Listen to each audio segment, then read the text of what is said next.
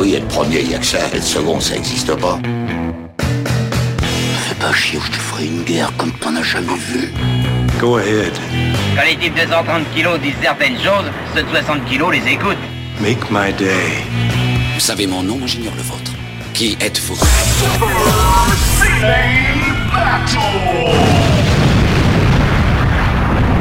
Le second, c'est un con. Super Ciné Battle, c'est le podcast où nous établissons le classement ultime du cinéma. Nous prenons vos listes de films que vous nous adressez pour les classer du meilleur au pire afin d'obtenir LA liste ultime. Mon camarade sniper de cette émission n'est autre que l'ineffable Stéphane Boulet alias Plugin Baby. Hello papa, comment ça va? Euh, bonjour Daniel, bonjour à tous. Bah écoute, euh, ça va bien, ça va très bien. Je suis très content d'être là pour enregistrer ce 21 épisode, hein, que le temps file. Non, on est 22-22. 22, oh là, je suis très content d'être là pour enregistrer ce 22e épisode. Et Voilà. comme le temps file aussi. Et comme le temps file aussi, exactement, comme dirait l'expression. On va juste rappeler les règles, expliquant quelque chose qui va changer, qui va bouleverser un peu le cours de cette émission, puisque c'est la dernière émission consacrée aux années 70. C'est le season final, exactement. On va le blinder de films, euh, donc qui sera peut-être un peu plus long que d'habitude, oh, j'en sais pas, on verra. Et donc la règle, c'est vous nous faites parvenir des listes de films, c'est trois, films par liste, un titre pour mettre une thématique, et vous nous l'envoyez à supercinebattle@gmail.com. Oui, mais Daniel, j'ai envie de dire, quelle sera la thématique de la prochaine, euh, prochaine Alors. émission du coup? on, on va couvrir aujourd'hui des années 70 à 79. Et la prochaine émission, on couvre les années 2000 à 2009. Ah oui, elles nous ont été beaucoup demandées hein, quand même ces années-là. Et alors, les années 2000 à 2009, euh, c'est quand même, c'est quand même notre cinéma. C'est quand même le cinéma où tout le monde, il y a, y a pas de gens trop jeunes là. Je pense que tous ceux qui nous écoutent, Oui, oui, c'est ça. vous avez tous vécu ces années-là. C'est des années très diverses. Euh, y a C'est pas le cinéma du droit de vote pour moi, tu vois, c'est c'est ça. Je veux dire, il n'y a pas que le cinéma français et, et américain. Il y a le cinéma, l'éclosion du cinéma coréen. C'est vraiment une époque assez, assez incroyable, en fait, les années 2000-2009. Et on a vraiment envie de revenir un peu dans l'actu, presque. C'est presque de l'actu pour nous, en fait, fidèlement. Bah finalement oui parce que t'as beaucoup de, de réalisateurs qui ont soit comme enfin de gros réalisateurs euh, actuels qui ont commencé à ce moment-là ou euh, voilà donc c'est finalement euh, le, le- le- ce qu'on vit aujourd'hui c'est l'héritage de ces années-là. Plein de bons films. Et en plus, bah, ça sera l'occasion, bah, de, donc, de nous envoyer de nouvelles listes. Donc, euh, ça y est. Oui, et oubliez pas qu'il y a plein de mauvais films aussi hein, ne les oubliez pas s'il vous plaît. Oui, nous, euh, bah, c'est ça qu'il faut rappeler, c'est qu'il faut rappeler pour les gens qui, par hasard, découvriraient cette émission avec l'épisode 22. On couvre tous les films, bons comme mauvais. On en parle, on, et on les fait. Et alors, c'est pas la peine de nous dire, euh, Eh, vous avez fait les années 70, vous avez oublié, euh, vous avez oublié le parrain. Non, on va revenir dans les années 70. on n'a pas oublié le parrain. Euh, on n'a pas oublié les dents de la mer. C'est juste qu'on se garde, on se garde des trucs à faire à Bah chaque faut se garder des munitions hein, attends Oui, sinon on- c'est pas possible. On ne fait pas des, des ordres préférentiels euh, quand on passe les listes. On vraiment, on les prend suivant mon inspiration. On essaye de couvrir le plus large, le plus large spectre possible. Après, euh, on peut par émission, on fait 15 films, quoi. Voilà, c'est il faut c'est- quoi qu'il arrive, il faut faire des choix, les mecs. Et voilà, c'est comme ça. Et il y a des, il y a- on fait des émissions une fois toutes les deux semaines. Donc c'est c'est comme ça que fonctionne le système. Et alors, pour vous donner une idée, euh, le meilleur film des années 70, c'est pour l'instant Monty Python Sacré Graal, Suivi juste derrière de Taxi Driver, suivi de Dirty Harry, suivi de Rollerball. euh, ton, ton petit chouchou, Ah suivi, bah Rollerball oui. bah, suivi de mon chouchou, Baby Cart. Exactement, suivi de L'homme de haute plaine, un, autre chouchou hein, Et euh, personnel. suivi de Voyage au bout de l'enfer, Tout à fait, de Chimino. Lady Snowblood, La, La Fureur, du, dragon. Alors, Bruce Lee, quand même. Hein. Eh, faut, faut quand même faire comme du Bruce Lee dans les années 70 au top. C'est pas n'importe quoi. Et le dixième, Le Cercle Rouge. Voilà, le cinéma français quand même bien présent hein, malgré tout. Hein. Ouais, tout on en- peut penser, euh, Et- il est quand même bien présent et assez haut finalement. Et à la fin, oui, beaucoup plus près, beaucoup plus haut que dans les autres décennies. Et, et à la fin, on a quand même Driller Killer, Lady Oscar et le dernier Tango à Paris, donc, Voilà. qui risque de finir bon dernier quand même de cette liste. Ah, on ne sait pas, ne tue pas le suspense, Daniel.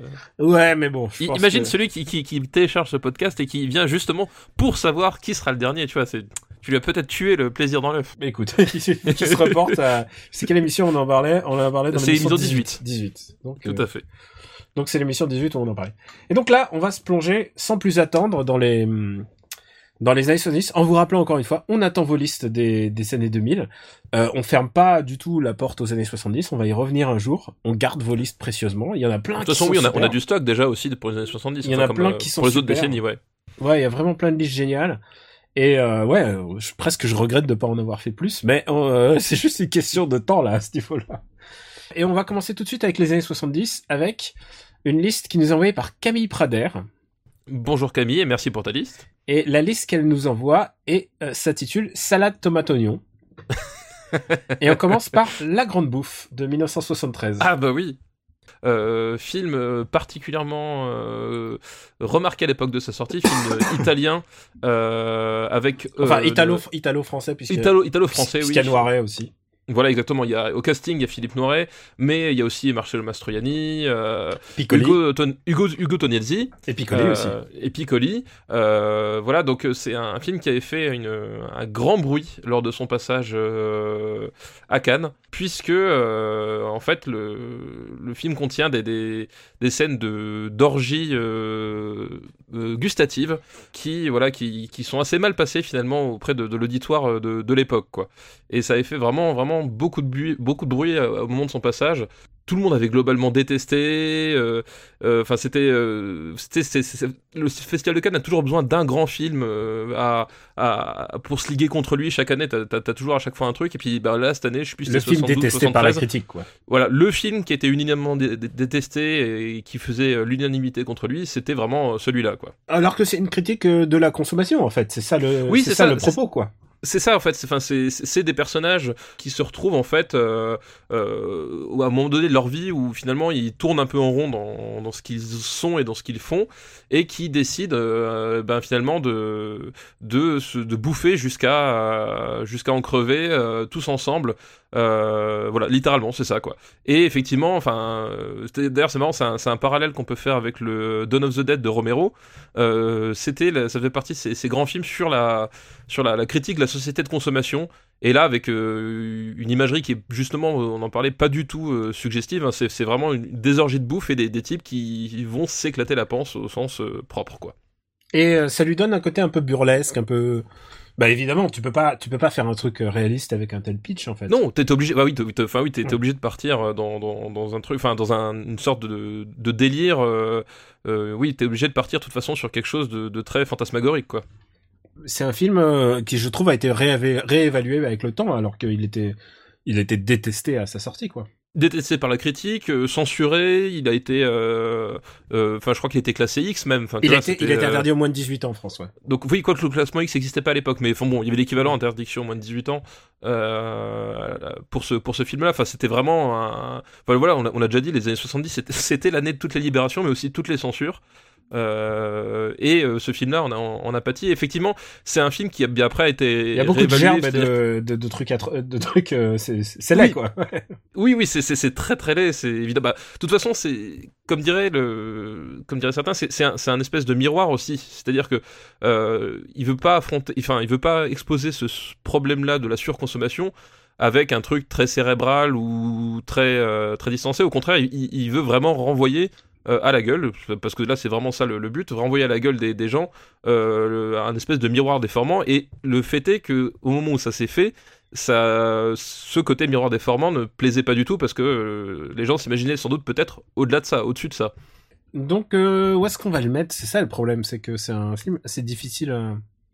Bah, c'est un film assez particulier. Bah, hon- honnêtement, c'est pas un film que je prendrais de plaisir à revoir, pour tout dire. Disons, c'est pas le Euh, meilleur Mastroianni, hein, ça c'est sûr. Non, mais euh, C'est même pas le meilleur noir.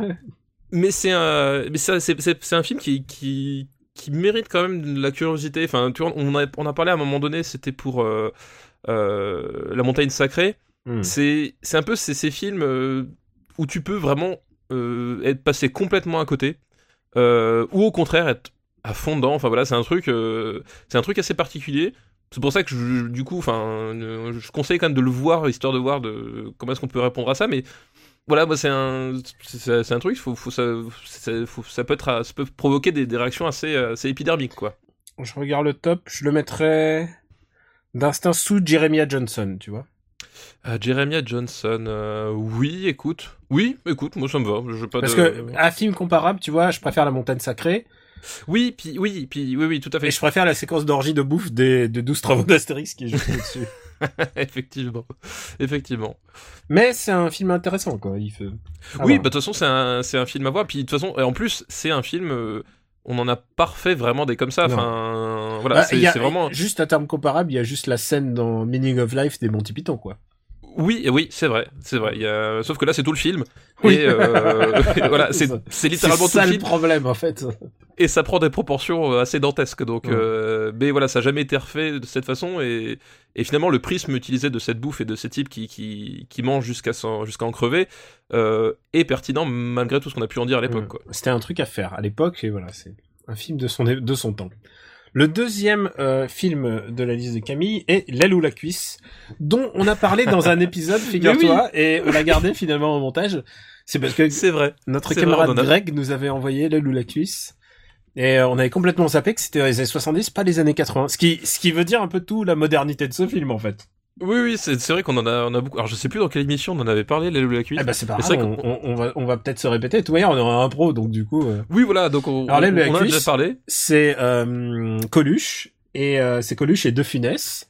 oui euh, donc Coluche qui joue le fils de De Funès Ouais. hein. Euh, Faut, quand faut- même, il faut l'accepter. faut quand même le faire faut s'imaginer le truc mais euh, voilà c'est Coluche qui joue le fils de De Funès Et De Funès est le directeur d'un guide gastronomique et il défend de la grande bouffe, la grande bouffe française, le vin et tout Oui, ça. oui, la, la grande nourriture, même on dit pas bouffe, Et- attention, Daniel, oula. La grande nourriture, ouais, c'est vrai.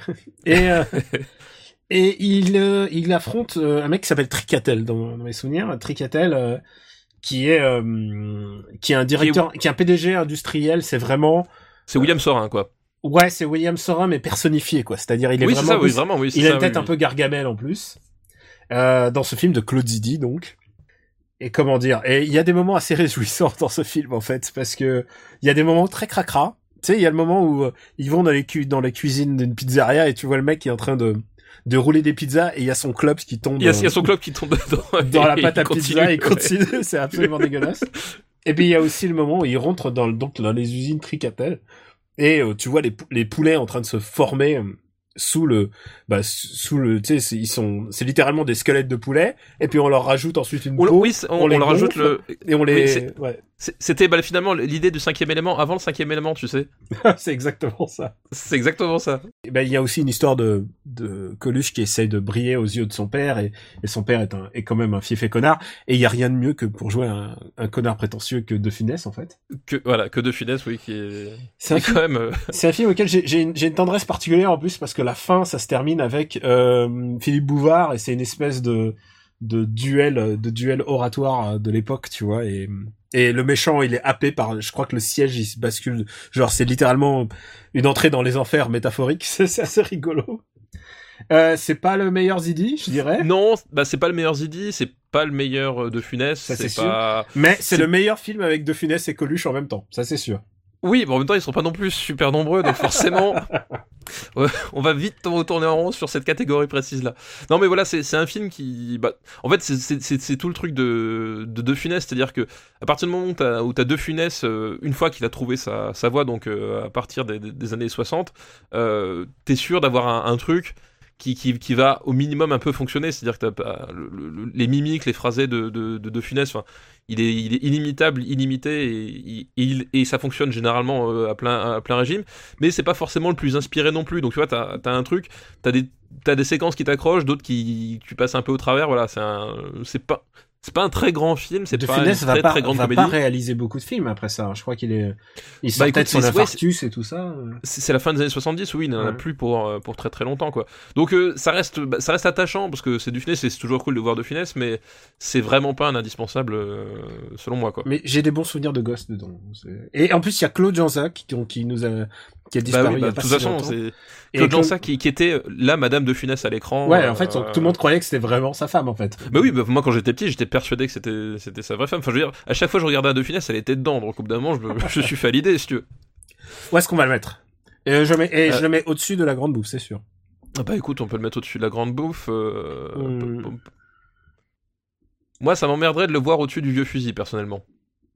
D'accord, ok, d'accord, je comprends. Mais il faut rajouter un truc, c'est qu'on le dit à toutes les émissions des années 70. Rassurez-vous, dans les années 2000, on va pas le dire. C'est que euh, euh, la masse qualitative des années 70, surtout celle des films dont on parle, est tellement grande que un film regardable, ça commence à partir de euh, du 60, 70 même euh, dans notre liste. Même, même- ouais, même Ouais. 70, oui, voilà. Après, Voilà, à partir, à, à partir du 69, voilà. Après, il y a un truc, et ça, on, on- on s'y attache. On ne découragera jamais quelqu'un de de voir un film. On peut dire si c'est si on aime, si on n'aime pas, si on pense que c'est de la merde ou pas, mais jamais, genre, je te dirais, euh, va pas voir ce film, quoi. C'est parce que c'est comme. Oui, euh, bah, de toute façon, Ouais. Bah, de toute façon, c'est la, la- la meilleure des choses à faire, euh, c'est toujours euh, euh, aller voir un film. Même si on en dit du mal et que ça vous donne envie de le voir, euh, faut le voir, quoi. Enfin voilà. De toute façon, il y a que comme ça que tu, tu- Oui. un, tu vas te forger ton, ton avis. Deux, que tu vas te forger une culture. Et puis trois, s'il faut que tu vas découvrir des trucs alors que tu t'y attendais pas. Nous, on est là Moi, de toute pour façon, faire voilà, notre liste ultime. Voilà. Non, mais moi, je me, je me rappelle à, à l'époque où je, je, je vivais chez mon, chez mon frangin et je découvrais RTL 9. Et, euh, et RTL 9, si tu veux, a beaucoup de défauts, mais a une grande qualité, c'est que c'est une des chaînes qui passe le plus de films. Bon, au bout de deux mois, je me suis rendu compte que c'est le même catalogue qui repasse en boucle, mais ça, je pouvais pas le savoir au début. Mais ce qui fait que à chaque fois le, le- le soir, moi, je, je, je tombais sur un film, je regardais, peu importe ce que c'était, je savais pas ce que c'était, mais je, voilà, je regardais tout, et puis au bout d'un moment, bah, après, tu, finalement, t'as des trucs qui, ont- qui t'ont plu ou pas, ou pas, mais voilà, au moins tu, tu regardes des films et tu vois ce que ça donne, quoi. Alors, le prochain film de la liste de, de Camille, je suis pas sûr que tu as vu sur RTL 9, c'est euh, Solent Green, Ah oui, là on est sur un tout autre niveau quand même. s'appelle Ah oui, Soleil Vert, Soleil vert. en ouais. français, et euh, réalisé par Richard Fletcher, quand même, qui est pas, Voilà, Richard Fleischer avec euh, ben, Charlton Heston. Charlton, Euh, on en parlait- ouais. On, en parlait avec euh, Omega Man la dernière fois, c'est euh, parce que les films en fait ont, ont- ont quelques années d'écart et euh, c'est nouveau un film de science-fiction euh, avec Charlton Heston et qui raconte euh, qui raconte un, un futur euh, dystopique où globalement euh, l'humanité est en surpopulation euh, énorme, ça on dit que ça a occasionné des des, émeutes, euh, des choses comme ça, et ils vivent tous plus ou moins dans une espèce de grande tour HLM complètement déshumanisée. le, le- climat a changé de façon irrémédiable, etc.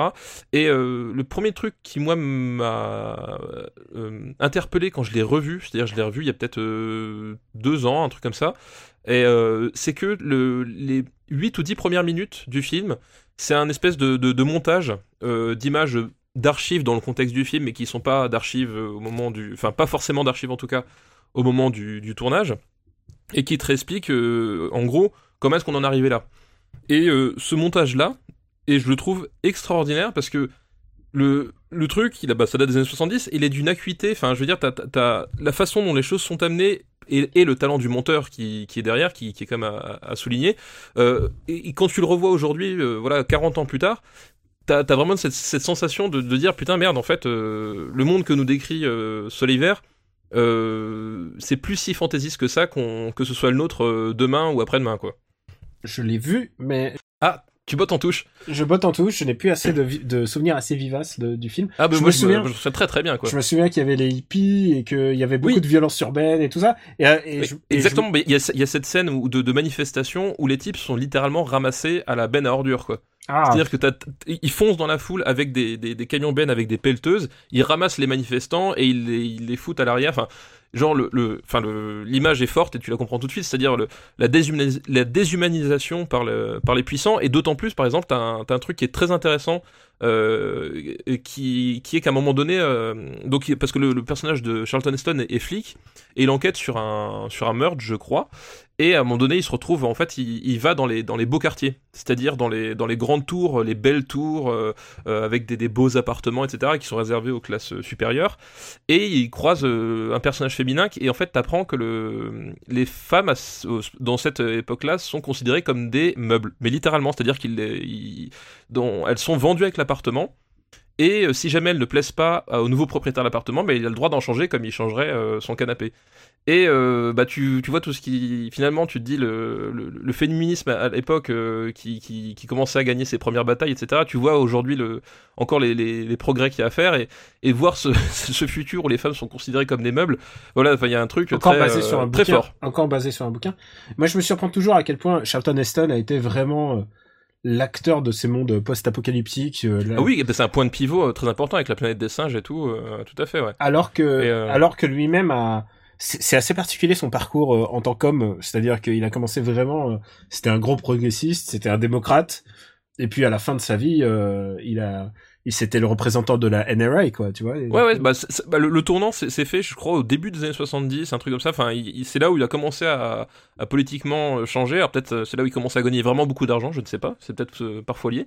Non. Et, euh, et qu'il est devenu, euh, bah, qu'il est devenu après ce qu'on, la caricature que qu'il est encore aujourd'hui, parce que je crois qu'il est, il est toujours pas mort. Le, Bah, c'est souvent la dernière image qui reste, hein, tu vois. Non, Oui, non, attends, c'est ça. attends, Charlton Heston?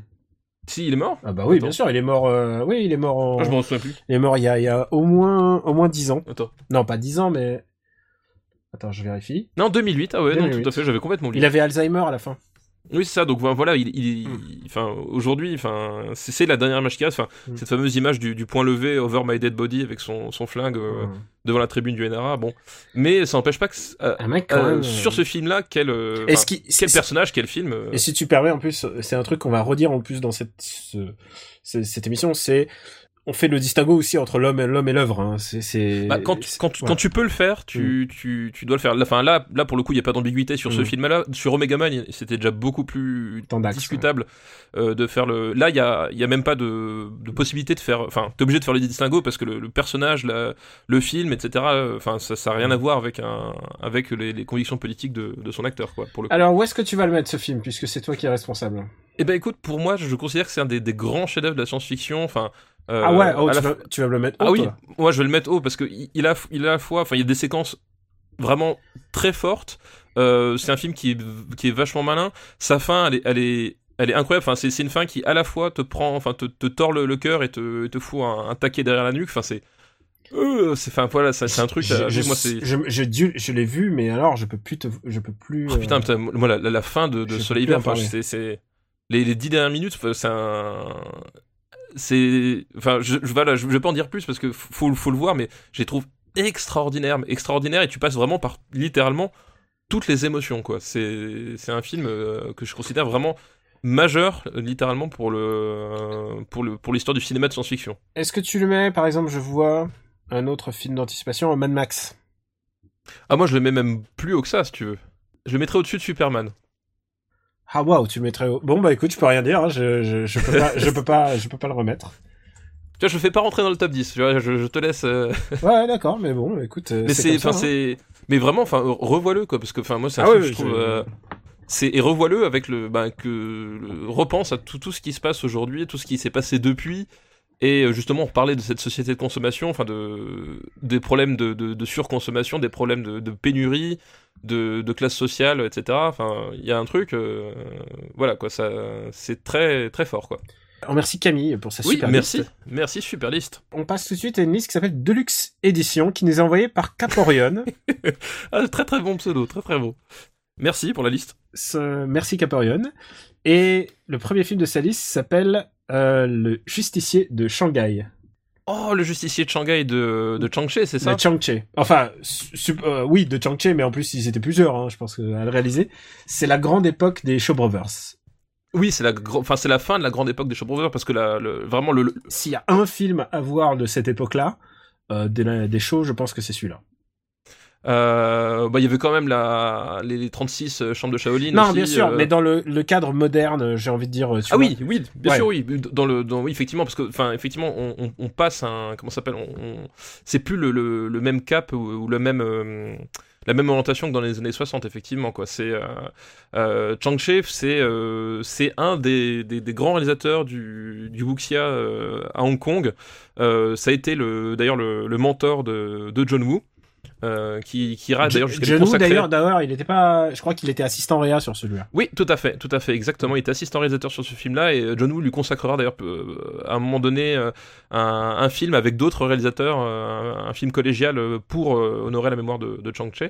Et euh, donc c'est voilà, c'est c'est un, un personnage très important dans l'industrie. euh, euh, dans l'industrie euh, du, du film d'arts martiaux euh, hongkongais Et, euh, et voilà, bah, le justicier de, Shang- de Shanghai, c'est un, un film d'arts martiaux euh, avec euh, une histoire de, De, de mafia et de, de triade en fait. De voilà, de mafia, de triade, de et là on peut encore un, un contexte avec des avec un personnage qui, qui essaye de, de sortir de sa misère sociale finalement Mm. euh, et qui bah forcément euh, comme comme souvent trouve sur son chemin le- une des seules solutions qui peut rester quand t'as plus rien, c'est-à-dire bah, le crime organisé et le crime euh, d'une manière générale. Et, euh, et voilà, et moi c'est bah, un film qui, qui est très connu pour une scène euh, culte, euh, la scène de, de baston dans, dans le marché, Ouais. où le personnage se prend une hache dans le bide et continue de, Continue bastonner les gars ju- jusqu'à jusqu'à ce qu'il y ait plus y ait plus personne. Enfin et c'est marrant parce qu'effectivement c'est très intense. Et puis pour l'époque c'est c'est vraiment enfin on, on commence à, à, à changer de bord et tu et bah tu tu vois enfin c'est la période de de, de, de, Bruce Lee euh, etc enfin c'était le moment où le où le le, le film d'arts martiaux devait être plus dur aussi euh, Bah oui, parce que parce que c'était le c'était le marché etc et Chang-Chi voilà enfin il y a beaucoup de rage dans ce dans ce film là Puis ouais, Shang-Chi a fait quand même vraiment, vraiment des classiques enragés quoi. Et vraiment, c'était sanglant. ah bah oui bah C'était, bah, le- euh, c'était le toujours sabre des histoires. enfin c'est la rage, la rage du tigre, c'est Ouais. c'est c'est c'est lui quoi. Et puis c'est un peu compliqué aussi à chaque fois de, de me remettre les titres en parce qu'à chaque fois il y a les deux titres, il y a le titre US, le titre français qu'on a eu sans doute en vidéo. À chaque fois j'ai j'ai j'ai des soucis quoi. À chaque fois. Oui oui c'est c'est c'est oui bah surtout surtout ces films là, enfin c'était distribué n'importe Seven comment. Man Army, euh, le, le Top euh, Shaolin, enfin tu vois les, tous les. Oui voilà exactement ouais c'est vrai que c'est à cette époque-là enfin on, on redisait pour Jackie Chan sais euh, ils s'appelaient tous euh, pas s'ils s'appelaient Chong les mecs euh, c'était Oui, ils s'appelaient tous, C'est littéralement ils s'appelaient tous Jackie, voilà. Et euh, ouais, grand classique, grand grand classique du du, du film de, de triade quoi, de, de des années 70. Et et je pense en plus- il a dû vraiment euh, influencer des choses comme Scarface à mon avis. ah bah il y a Ouais. oui il y a sans doute un petit un petit côté enfin Il y a, il y a oui, clairement parce- une montée, euh, la montée dans la pègre et tout. Vraiment, il y a un truc qui qui a clairement influencé euh, bah, les, les films de mafia des années 80 à mon avis. Ouais, ouais, tout à fait. Mais puis oui, oui. Puis le ce, ce, ce degré de, de violence dans les combats, enfin ce côté euh, voilà très euh, très explosif euh, de, de, de l'action, euh, c'est sûr qu'il y a, il y a quelque chose quoi. Alors, où est-ce qu'on va le mettre? En sachant que euh, le haut est quand même très très pacte en, en bonne chose. oui, il y a déjà pas mal de trucs. Parce que tu vois, Ah, pour- si, si tu le mets dans les 30 premiers, il est au-dessus de l'homme qui voulait être roi quand même, tu vois déjà. Oui, bah faut faire des choix. Hein. Faut Mais faire des choix. est-ce que tu le mets dans, par exemple, est-ce que tu le mets au-dessus de... Vas-y, vas-y, dis un truc, lance-toi. Euh, moi, je le verrais bien euh, au-dessus du Rocky Horror Picture Show. Au-dessous de mon nom et personne. Ça me, Allez, ça, je te pla- laisse, va. ça me fait plaisir de le dire une fois par épisode. Allez, je te le laisse. Ça me va. Deuxième film de sa liste, donc c'est euh, Barry Lyndon qu'on a déjà vu. Oui, qu'on a déjà vu. Et troisième film de sa liste, c'est Nous nous sommes tant aimés de Ettore Scola. Oh la vache, euh, Eh nous ouais. sommes tant aimés. Ah oui. Un, vrai, ouais. un film brital, un petit peu. On sort, on sort des Chinois qui se tapent dessus. Là, c'est sûr. Et, et c'est un film que j'adore. Ah bah écoute, vas-y, parle-en du coup. Alors, c'est l'histoire de trois potes qui ont été ensemble dans la résistance euh, italienne pendant la guerre. Ils ont pris le maquis euh, pour se battre contre les, contre les Allemands. Évidemment, ils étaient trois jeunes et idéalistes. Euh, Il y en a un qui est joué par euh, Vittorio Gassman. Et, et ils se retrouvent par hasard, euh, 20 ans plus tard, ou je sais, je sais plus exactement combien d'années plus tard, mais ils se retrouvent beaucoup d'années plus tard. Et ils essayent de, bah, de voir si leur amitié euh, peut renaître. Et donc ils essayent de, ils font le point sur ce que, ce que sont devenues leurs vies. Et il y en a l'un d'eux qui s'est marié euh, avec une nana fille d'un d'un mania et du coup euh, il a plus à s'en faire. Il, il s'est arrangé sur son futur avec une fille un peu un peu nunuche. Euh, Il y en a l'un d'autre qui est resté euh, communiste communiste super super engagé et il y en a un qui devient prof, qui devient prof en province alors qu'il voulait être euh, critique de cinéma, si je me souviens. je, je te la, Eh oui. la cher. Exactement, Voilà. et- exactement. Euh, on a retrouvé le film de ma vie finalement, Voilà. et nous nous sommes tant aimés. Et euh, voilà, si un jour tu retrouves les anciennes Game Cult et que nous sommes tant aimés, alors je pense qu'il y a un film à faire. C'est un film vraiment touchant sur euh, sur les idéaux perdus, quoi. C'est vraiment ça qui est qui est magnifique. C'est vraiment un film. Il y a peu de films qui arrivent à capter un peu ce côté euh, l'amitié entre hommes et ce moment assez compliqué euh, que peut être les retrouvailles et le moment où justement bah on se rend compte qu'on n'est plus du tout pareil, qu'on a plus grandi ça, dans la même direction, quoi. Exactement, enfin c'est avant tout un film sur le, le temps qui passe et, euh, et sur ce qui nous reste finalement de, de ce que nous voulions être ou de ce que nous voulons être, euh, parce qu'il y a aussi les, les aspirations du, du, présent. Et euh, effectivement, c'est vraiment, c'est vraiment ça le, le, le, thème du film, et euh, ça marche euh, merveilleusement bien. Ah, c'est vraiment un très très beau film. Ce, il a eu un, il a eu au moins un César. Il a pas une palme ou quelque chose comme ça. Enfin, vraiment, il y a, non, je crois qu'il a eu un César. Ouais, non, vraiment un grand, grand, grand film sur euh, sur l'amitié. Donc, ouais, je propose de classer assez haut si tu n'y Oui, oui, c'est dans- c'est un, un- vraiment un très très beau film et et c'est marrant parce que enfin aussi d'un point de vue purement politique, c'est que faut faut voir que l'Italie de ces années-là. Euh, bah, c'est forcément beaucoup construite euh, par rapport à ce qui s'est passé pendant la Seconde Guerre mondiale, plus que d'autres pays, parce que le, justement, le, c'était la, période des, euh, des brigades rouges. C'était la, enfin voilà, ils sont passés du finalement de, de, enfin ces types-là étaient dans la résistance, alors que l'Italie était du côté des Allemands. Après, l'héritage de tout ça, qu'est-ce que ça a donné? Comment vivait cette Italie qui, qui était partagée entre la, entre ces, ces, deux pulsions? Enfin voilà, il y a vraiment tout un, toute une, une, réflexion aussi sur, sur le visage de l'Italie à ce moment-là et euh, qui se mêle parfaitement au côté ben, intime et euh, au sentiment de, de- des personnages. Enfin voilà, il y a vraiment ça, les deux vont, vont, vont fonctionnent vraiment très bien ensemble et euh, voilà, je, je tenais à le souligner. Écoute, nous voulions changer le monde, mais le monde nous a changé. Et ouais, putain, mais voilà, c'est exactement ça. Pour toutes ces bonnes raisons, je pense que je mettrais, et là c'est moi qui m'engage, après tu me dis euh, ce que tu en penses, entre Agnol et Dersouzala. Écoute, je pense qu'il mérite quand même peut-être d'être même au-dessus de l'épreuve de force, non? Qu'est-ce que t'en penses? Tu veux dire notre film doudou? Voilà, notre film. euh, Si tu me pousses, je le mets au-dessus de Barry Lyndon, hein, tu vois, ça me pose aucun problème. Ah, écoute, juste en dessous alors. D'accord, ok. Commencez, allez vite cette discussion.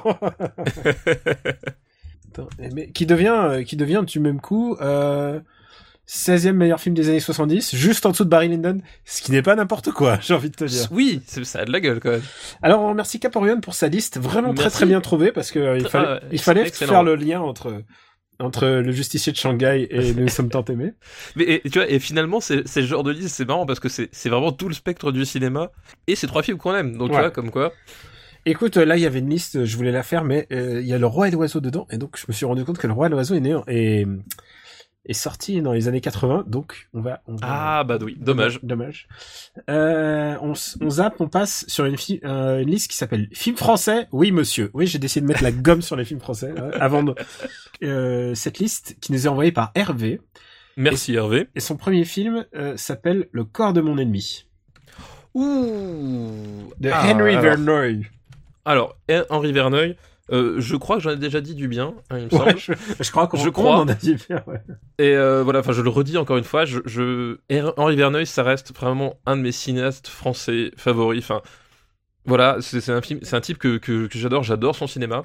Et Le corps de mon ennemi, bah, c'est aussi un autre film sur le temps qui passe d'ailleurs. Euh, évidemment, c'est pas le même spectre que Nous nous sommes tant aimés, mais c'est aussi un film sur le temps qui passe, c'est-à-dire que euh, le personnage de, de Belmondo sort de prison, Sorte de tôle, ouais. sort de tôle et revient dans la ville euh, où il était avant. C'est dans Et le nord, c'est vers- c'est l'île, je crois, ouais. Oui, c'est- je- voilà, c'est c'est c'est c'est c'est c'est c'est effectivement une ville qui qui est prise entre le entre le entre un espèce de boom économique, mais euh, un passé industriel, ben forcément qui est en train de péricliter. Un peu de marasme, ouais. C'est ça qui est, c'est ça qui est vraiment bien Et avec ce film, c'est qu'il est Et pas c'est à ça, voilà.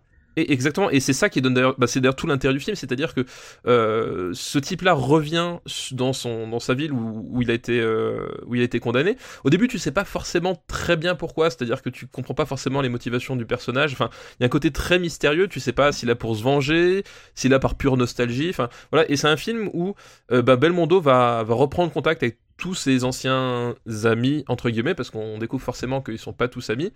Et on, voit un peu comment les choses se sont passées c'est à dire que il était patron de, de, boîte de nuit et puis il dérangeait parce que euh, son père euh, c'était un, un opposant politique au, au maire de la ville. Enfin voilà. Il y a tout un côté euh, tout, tout, tout, tout ce côté euh, le mafieux euh, politique qui va se, qui va se mêler lui qui, qui est au milieu de tout ça qui essaie de, Et- de rendre de et- régler ses comptes. Et le mafieux, c'est Bertrand Blier, c'est ça qui est, Ma- le, mafieux, le mafieux c'est Bertrand Blier qui est, qui est génial. qui est génial quoi.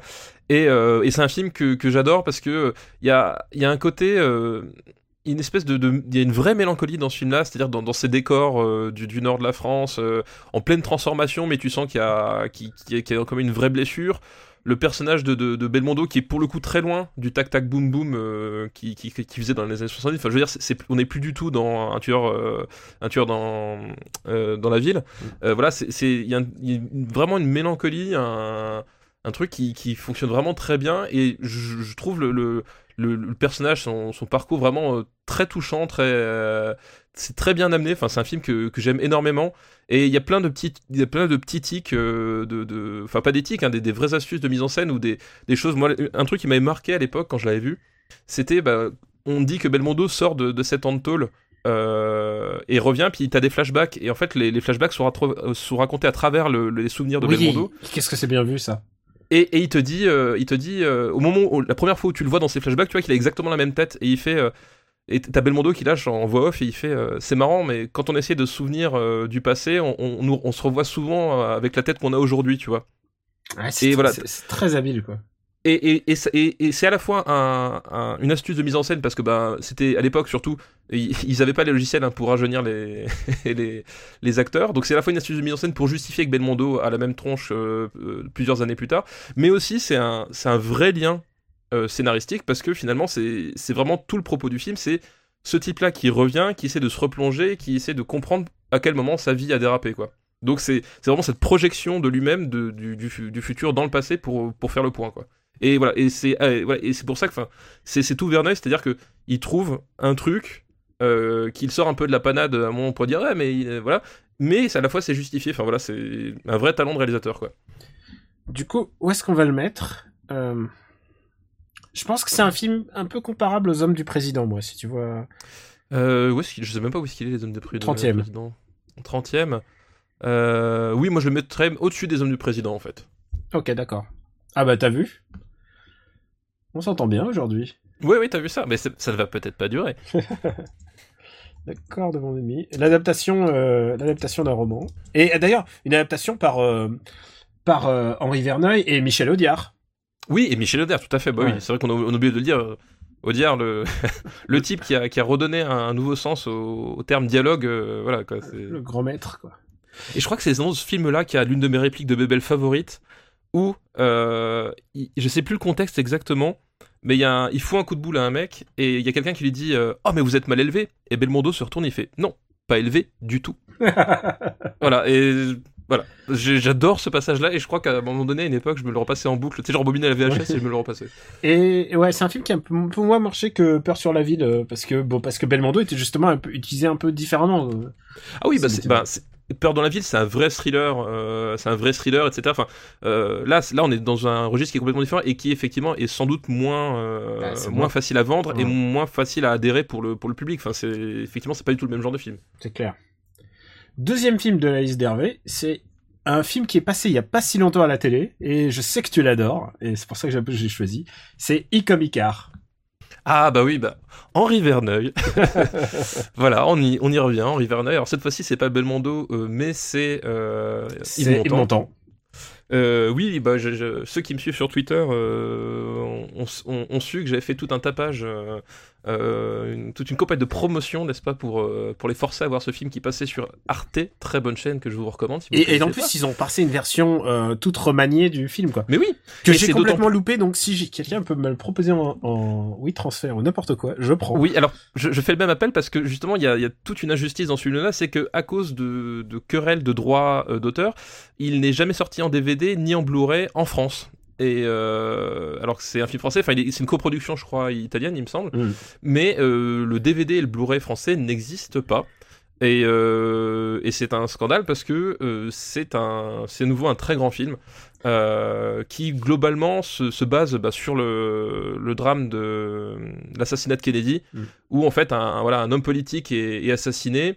Euh, très vite, il y, y, a un rapport officiel qui, qui est rendu, les conclusions mettent tout le monde d'accord, tout le monde d'accord, sauf... sauf... Yves Montand, le procureur. sauf, exactement, le procureur Henri Volney, euh, qui va littéralement faire du seul contre tous pour essayer de trouver euh, la vérité. Et, et ce qu'il y a, voilà, et ce y a de bien, c'est que c'est vraiment un personnage qui est en quête. C'est-à-dire que c'est pas un personnage qui a un biais, c'est que c'est vraiment un personnage qui, qui est en quête de vérité absolue. Et forcément, la vérité absolue dans les complots, euh, et surtout dans les complots d'envergure, hein, puisqu'on on parle de complots politiques, euh, ça, voilà, c'est semé d'embûches pour le moins. Et ouais, un, un grand classique. Et tu sais quoi? Je vais tout de suite dire d'office, je le préfère au corps de mon ennemi. Ne Ah, serait-ce que, moi aussi. ne Ah, serait-ce que aussi. par les musiques, parce que le corps de mon ennemi, c'est les musiques de Francis Lai. Ouais, et là, c'est Ennio Morricone. Et là, ouais, voilà, j'ai un petit souci avec Francis Lai. euh, Francis Lai que vous connaissez tous parce que vous avez connaissez euh, les musiques de Claude Lelouch. Et bah, c'est le mec qui fait toutes les musiques de films de Claude Lelouch à chaque fois. Et, euh, ouais, euh, on peut pas dire Ennio Morricone, c'est un peu, c'est tout de suite la classe au-dessus. Quand même. Oui, puis, puis voilà, enfin, moi, je, pareil, le, mon ennemi, c'est ju- jusqu'à la dernière image, je le trouve formidable. Il y a aussi c'est l'utilisation de, la- de l'expérience de Milgram euh, Ouais. sur la, sur la, la- le contrôle et la enfin, le- le- la soumission à l'autorité, parce que c'est finalement au-delà du, du, du complot de Kennedy, c'est vraiment pour moi le, le thème principal du film, c'est-à-dire la- l'autorité et la soumission de l'autorité. C'est en plus très à la mode en ce moment. Et, euh, et on voit voilà que ben, toutes les manipulations qu'il y a autour de ça, tout, notre rapport euh, à l'autorité, et même, euh, c'est marrant, il y a une espèce de mise en abîme aussi, c'est-à-dire que à plusieurs moments, le personnage de, Volney, donc incarné par Yves Montand, fait, des, fait des références au processus cinématographique. Et ça questionne aussi du coup le rapport de l'autorité du film sur le spectateur. Quoi. Et, et puisque cette petite anecdote, ça va être le deuxième film de la liste qui contient Georges Belair. Oui, c'est vrai, je- ça par contre je me rappelle plus. mais- Georges Belair. eh, attends, mais il y a plein de, il y a plein d'acteurs géniaux dans ce film. Il y a Andy Janik, dont j'ai déjà dit le plus grand amour dans un des précédents euh, Super Cine Battle, et que vous connaissez tous parce qu'il fait la voix de Iki, le chevalier du Phénix. Exactement. Bah, ça, eh, c'est- quel, beau fait d'armes quand même. Ah non, non, mais, euh, ouais, et Megatron. Euh, non, ouais, donc ouais, grand grand classique et on va le mettre au-dessus de, on va le mettre au-dessus de tout ça. Ah ouais, moi je, moi je le mets personnellement, euh, je mettrais au-dessus des 3 jours du Condor, tu vois. Go. Euh, Est-ce qu'on garde nos sommes tant aimés au-dessus? Ah, bah, je préfère Icom Icar, tu vois. D'accord, je Euh, préfère aussi. Allez, allez, hop. Allez, bah voilà. Ces paroles, ils seront ensemble pour l'éternité. Et encore une fois, ce, n'est pas déshonorant de descendre dans ce classement. Ah non, attends, là tu rigoles. Je regarde, d'après les. Euh, les diamants sont éternels, les 43e. euh, le vieux fusil est 53e quand même. American, Oui, voilà, c'est. American oui, Graffiti que j'adore est 52e. Voilà, donc ça place quand même le niveau, quoi. Mais euh, donc euh, je vous encouragerais bien à le voir, mais bon, le problème c'est que c'est un peu compliqué. Putain, mais quel, quel scandale, enfin bref, voilà. Oui, Et, mais bon, euh, on a lancé notre appel et je pense que bientôt nous allons avoir des, rece- alors recevoir un, un, des un transfert. donateurs qui, qui, ont, qui ont eu la sagesse d'enregistrer Arte. Euh, et le dernier film de la liste de Hervé, c'est Le Locataire, que tu connais. Ah putain, mais c'était la liste faite pour moi, mais littéralement, quoi. C'était la liste faite pour moi. Le Locataire, un film de Roman Polanski. De et avec euh, Roman Polanski. Ouais. Euh, euh, Roman Polanski qui, euh, qui signe euh, là un, un thriller, alors que le point de départ, euh, finalement, euh, est tout à fait euh, banal. Enfin voilà, c'est vraiment. c'est c'est Tout est dans le titre quasiment. C'est un, un mec euh, timide euh, qui, Bah, un- qui- un qui mec- débarque. Oui, Ouais, qui est. C'est vraiment un no guy qui débarque dans un appart et il veut le louer. Et, euh, et on lui dit que la, la, la précédente locataire s'est suicidée sans, sans raison apparente. voilà, exactement. Et du coup, euh, bah, il emménage euh, et, euh, et il devient un peu, peu petit à petit parano, quoi. C'est ça, c'est qu'en fait c'est ben, un un film qui c'est un film qui, qui prend beaucoup euh, bah, comme le, le cinéma de Polanski à cette époque-là, euh, Rosemary's Baby, c'était pareil, pul- euh, pas pulsion, euh, répulsion, voilà. Répulsion. Répulsion, c'était la même chose, c'est-à-dire que c'est un film qui prend énormément d'ancrage dans un quotidien, et surtout dans un quotidien banal et répétitif, enfin, c'est peut-être même la définition même du, du fantastique à la base, et qui petit à petit va lui tordre le, le- le bras, mais vraiment de façon, enfin vraiment par touche, par touche, et, et de temps en temps, t'as des... T'as des, des espèces de, de, de, mo- de moments de basculement complètement, complètement maboule. Euh, je vais pas les raconter, mais il y, a des- il y a des séquences euh, vraiment assez hallucinantes.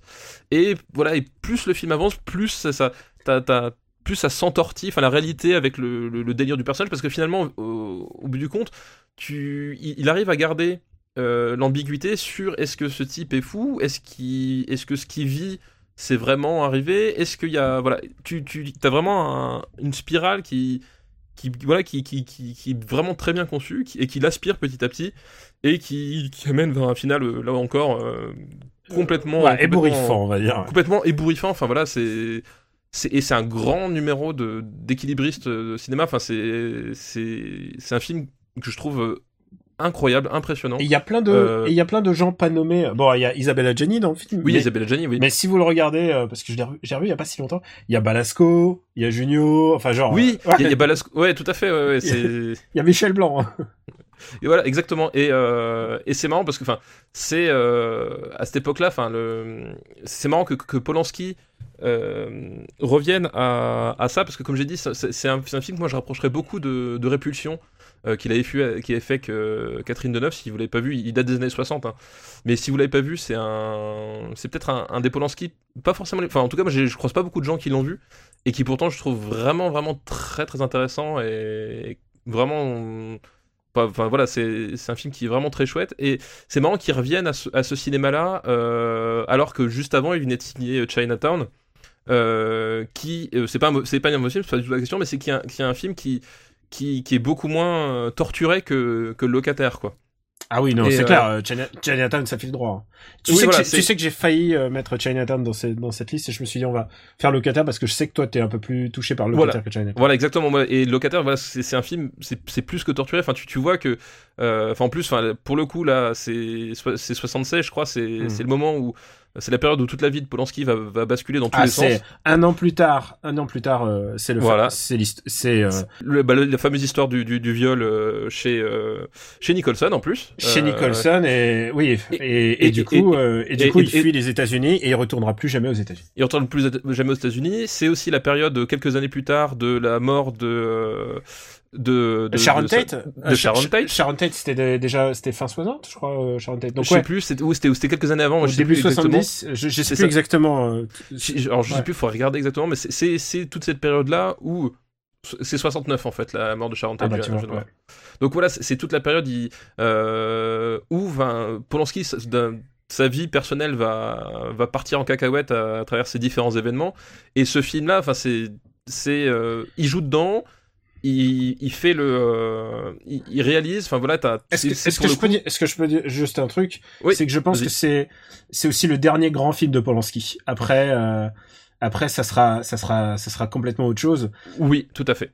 Tout à fait. Pour moi, c'est. Il y a vraiment un film- distinguo entre les films d'avant d'avant ce qui lui a Ouais. d'avant euh, d'avant son viol et, et d'après.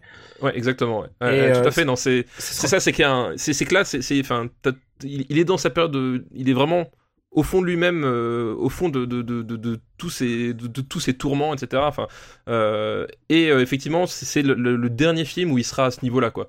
Ça, ça veut pas dire qu'il va pas faire des bons films par la suite, mais il sera plus jamais au niveau du locataire. Et puisque c'est le moment où on va en parler, puisqu'on peut pas ne pas en parler parce que il oui, va parce être, que c'est l'actualité. président président des Césars. Pour moi, alors on, moi je, je- on juge que l'œuvre que l'œuvre en tant que telle et il faut faire le distinguo entre ce qui entre l'œuvre et le créateur. Mais euh, il n'a clairement pas à être euh, président des Césars parce que euh, c'est ça. Qu'est-ce que ça dit aux gens? Ça veut dire que bah un mec qui est un mec qui est quand même coupable de viol peut être euh, peut peut diriger les Césars et c'est- qu'est-ce que tu veux dire aux gens? Il y avait pas un autre mec, pas un autre mec qui est pas responsable. C'est ça, Voilà. c'est ça. Enfin, le, le vrai problème, euh, enfin, il y a plusieurs problèmes, mais le vrai problème, c'est en fait, Polanski sera en compétition euh, pour un film, etc. Il recevra un prix. À la oui, rigueur, tu peux juger son œuvre, tu peux juger son Je peux, œuvre. je peux comprendre parce qu'effectivement, enfin là c'est dans le cas de son métier réalisateur, il, il serait jugé pour ça, admettons. Mais là effectivement, lui confier le visage du cinéma français pour cette soirée En sachant qu'il a déjà été président des, de, à Cannes. à Cannes, en, en sachant que, en fait, le- et surtout le, le souci avec ces- cette, cette affaire de viol, c'est que bon, au-delà de l'acte euh, sur lequel évidemment on reviendra pas, c'est que il n'a jamais été jugé et il a toujours fui. euh, la justice.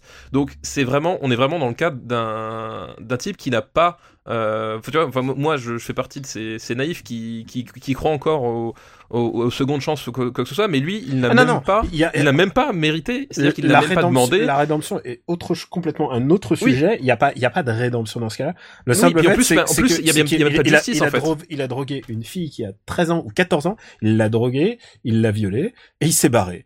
Euh, Voilà. voilà. Donc, Si tu- et- et- si, et là, si- voilà, si tu prends ce mec pour représenter, pour donner des bons points au cinéma français, c'est que tu es complètement à côté de la plaie. Voilà, il y, a- même pas eu de justice, euh, il y a même pas eu ce qu'on appelle la, justice des hommes, euh, voilà, euh, il y a même pas eu ça. Donc euh, effectivement, euh, quelle idée à la con de lui confier la, présidence. Enfin, euh, et, là pour le coup, euh, les, mecs savaient très bien ce qu'ils faisaient et tu le vois d'ailleurs, euh, toutes les réactions du, du, du, cinéma français qui le soutiennent, etc.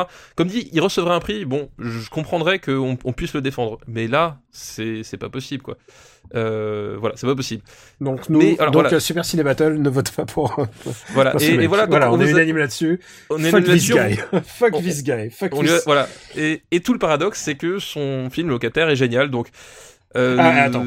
Pour moi, Rose... alors, on n'a pas choisi, mais Rosemary Baby est au-dessus quand même. Oui, bien sûr. Non, mais Ouais. Évidemment, Rosemary's Baby, pour moi, Ouais. c'est le chef-d'œuvre absolu de Polanski. Ouais. Euh, mais celui-là, pour moi, il, il tutoie, euh, il tutoie de, de, de pas loin, quoi. Ouais. C'est un film vraiment formidable. Donc voilà, c'est encore des, des décades où, où des êtres humains exécrables font des films euh, Oui. géniaux. Parce que oh, bah, il rentrera pas. Mon, mon cas de figure, euh, mon exemple traditionnel, c'est de dire, euh, bah j'adore euh, Easy Rider. Easy Rider est un film qui a changé l'industrie du cinéma. C'est un film qui a changé la manière de faire les films. C'est un film qui a changé le vraiment l'histoire Ah oui, du cinéma. Mais il est Ouais, tout réalisé par un connard qui tapait sa femme. Voilà. Est-ce que tu peux passer outre ça ou est-ce que tu peux le regarder sans Voilà, c'est le problème entre le créateur et l'œuvre. Et, et l'œuvre. Donc voilà. Bah, nous, nous, euh, en tout cas, on vous a donné les, les, les clés. Euh, Oui. voilà. On vous a dit aussi notre, notre, notre avis sur la question. Voilà, vous en faites ce que vous voulez. Et maintenant, Euh, on va, on- voilà. maintenant, on va classer le locataire. Maintenant que tout ça est dit. Exactement. Et donc pour moi, c'est un film qui va relativement haut, même euh, même plutôt plutôt haut. Euh, le locataire. Je sais pas où est-ce que tu le mettrais, toi? Euh... Euh, je le mets sous les hommes du président. Je préférais même, euh, je préférais même le, le, locataire au convoi de la peur, si tu veux. Le convoi de la peur, c'est juste en dessous du justicier de Shanghai, tu vois. Hmm. Bon, à tout dire, je préférais même euh, au- à mon nom et personne. Alors, alors ça. Voilà, fuck je no, sais, Fuck no. mais on peut le mettre juste en dessous alors. voilà, ok. Euh, bon allez, c'est son top 3 à, à- à tout jamais. Oui, voilà, ouais. Et c'est vrai qu'on a condamné vite fait un peu euh, le reste de sa filmo. Je veux dire, quand j'étais petit, j'aimais Pirate, quoi. Bah, moi aussi, j'aimais bien Pirate, mais t'es pas du tout. euh, Moi, je, je pense que c'est un film que je, enfin, c'est un film que je continuerai à défendre Pirate, mais on n'est pas du tout dans les mêmes sphères. Enfin, je veux dire, on. C'est Même- un film qui, bah d'abord, euh, c'est pas la même décennie, mais c'est un film qui serait pas dans le top 50, quoi. ouais. Voilà, puis même euh, même Frantic que j'ai que j'aime bien, etc. Enfin, on n'est plus du tout au, même niveau de, maîtrise et de et d'œuvre totale. Enfin voilà, comme j'ai dit, locataire, t'as t'as un côté, euh, c'est à la fois fou, puis à la fois tout est super bien construit. T'as as la mise en scène qui qui se met au. Enfin voilà, t'as t'as vraiment un film, euh, une œuvre absolue quoi. Bah écoute, on remercie la, la liste d'Hervé. Oui, bah merci pour cette de, de films français. Et cette histoire, quand même, ça me, dit- ça me fait penser au pape, en fait. Tu sais pourquoi? Parce que, là, je veux juste, je veux juste le dire, c'est que euh, le précédent pape, tu sais, euh, euh, Benoît XVI, était, euh, était un ancien des, des jeunesses hitlériennes, quoi. Il était, il était dans les jeunesses hitlériennes. Et le problème, c'est pas qu'il l'ait été... Si, c'est c'est un problème, mais le problème, c'est pas qu'il l'ait été en soi, le problème, c'est qu'ils aient choisi ce mec alors qu'ils avaient un choix parmi 30 autres, quoi. Ils ont Ah oui, choisi bah ce mec-là. Voilà, Ouais, ouais. c'est ça le problème. Et là, c'est exactement ce problème, c'est qu'ils ont choisi ce, ce mec. Euh, bah voilà pour notre rente. J'espère, j'espère que Polanski est un, est un auditeur comme ça, ça va. J'espère aussi. Alors écoute, on va passer à une autre liste franchouillarde, qui est euh, comédie franchouillarde bien de chez nous, euh, qui, une liste qui nous est envoyée par Pierre Manceau. Merci Pierre. Et ce premier film est Calmos. Oh, Calmos, oh la vache. Calmos de, de Blier. Et alors, il faut que je le dise, Calmos commence, c'est sans doute un des films les plus euh, misogynes qui existent de tous les temps. Oui, moi j'ai un... Putain, j'ai- je crois que je l'ai vu qu'une seule fois, j'ai un souvenir très très diffus de Calmos. c'est des histoires d'amis d'amis hommes, et je vais vous dire juste la première scène. C'est euh, c'est Jean-Pierre Mariel qui est euh, gynécologue, je crois.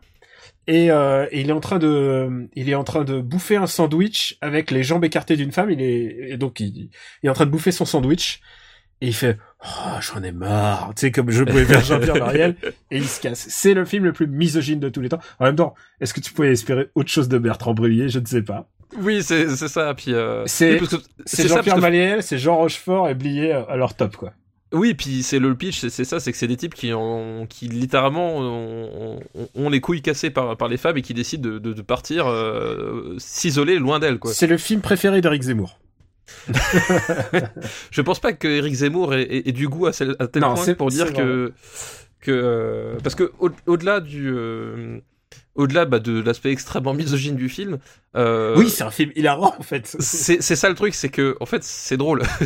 Il y a un côté, euh, enfin déjà, forcément on l'a dit, les- le, le, le- le trio d'acteurs est, est formidable. euh, Euh, Enfin, Marielle, Rochefort, tu les mets les deux ensemble, c'est un orgasme cinématographique. Et, et ils sont, enfin, voilà, ils sont forcément, ils sont, ils sont super bien dedans. Et, et les types, ils peuvent dire les pires, pires horreurs et incarner les pires connards.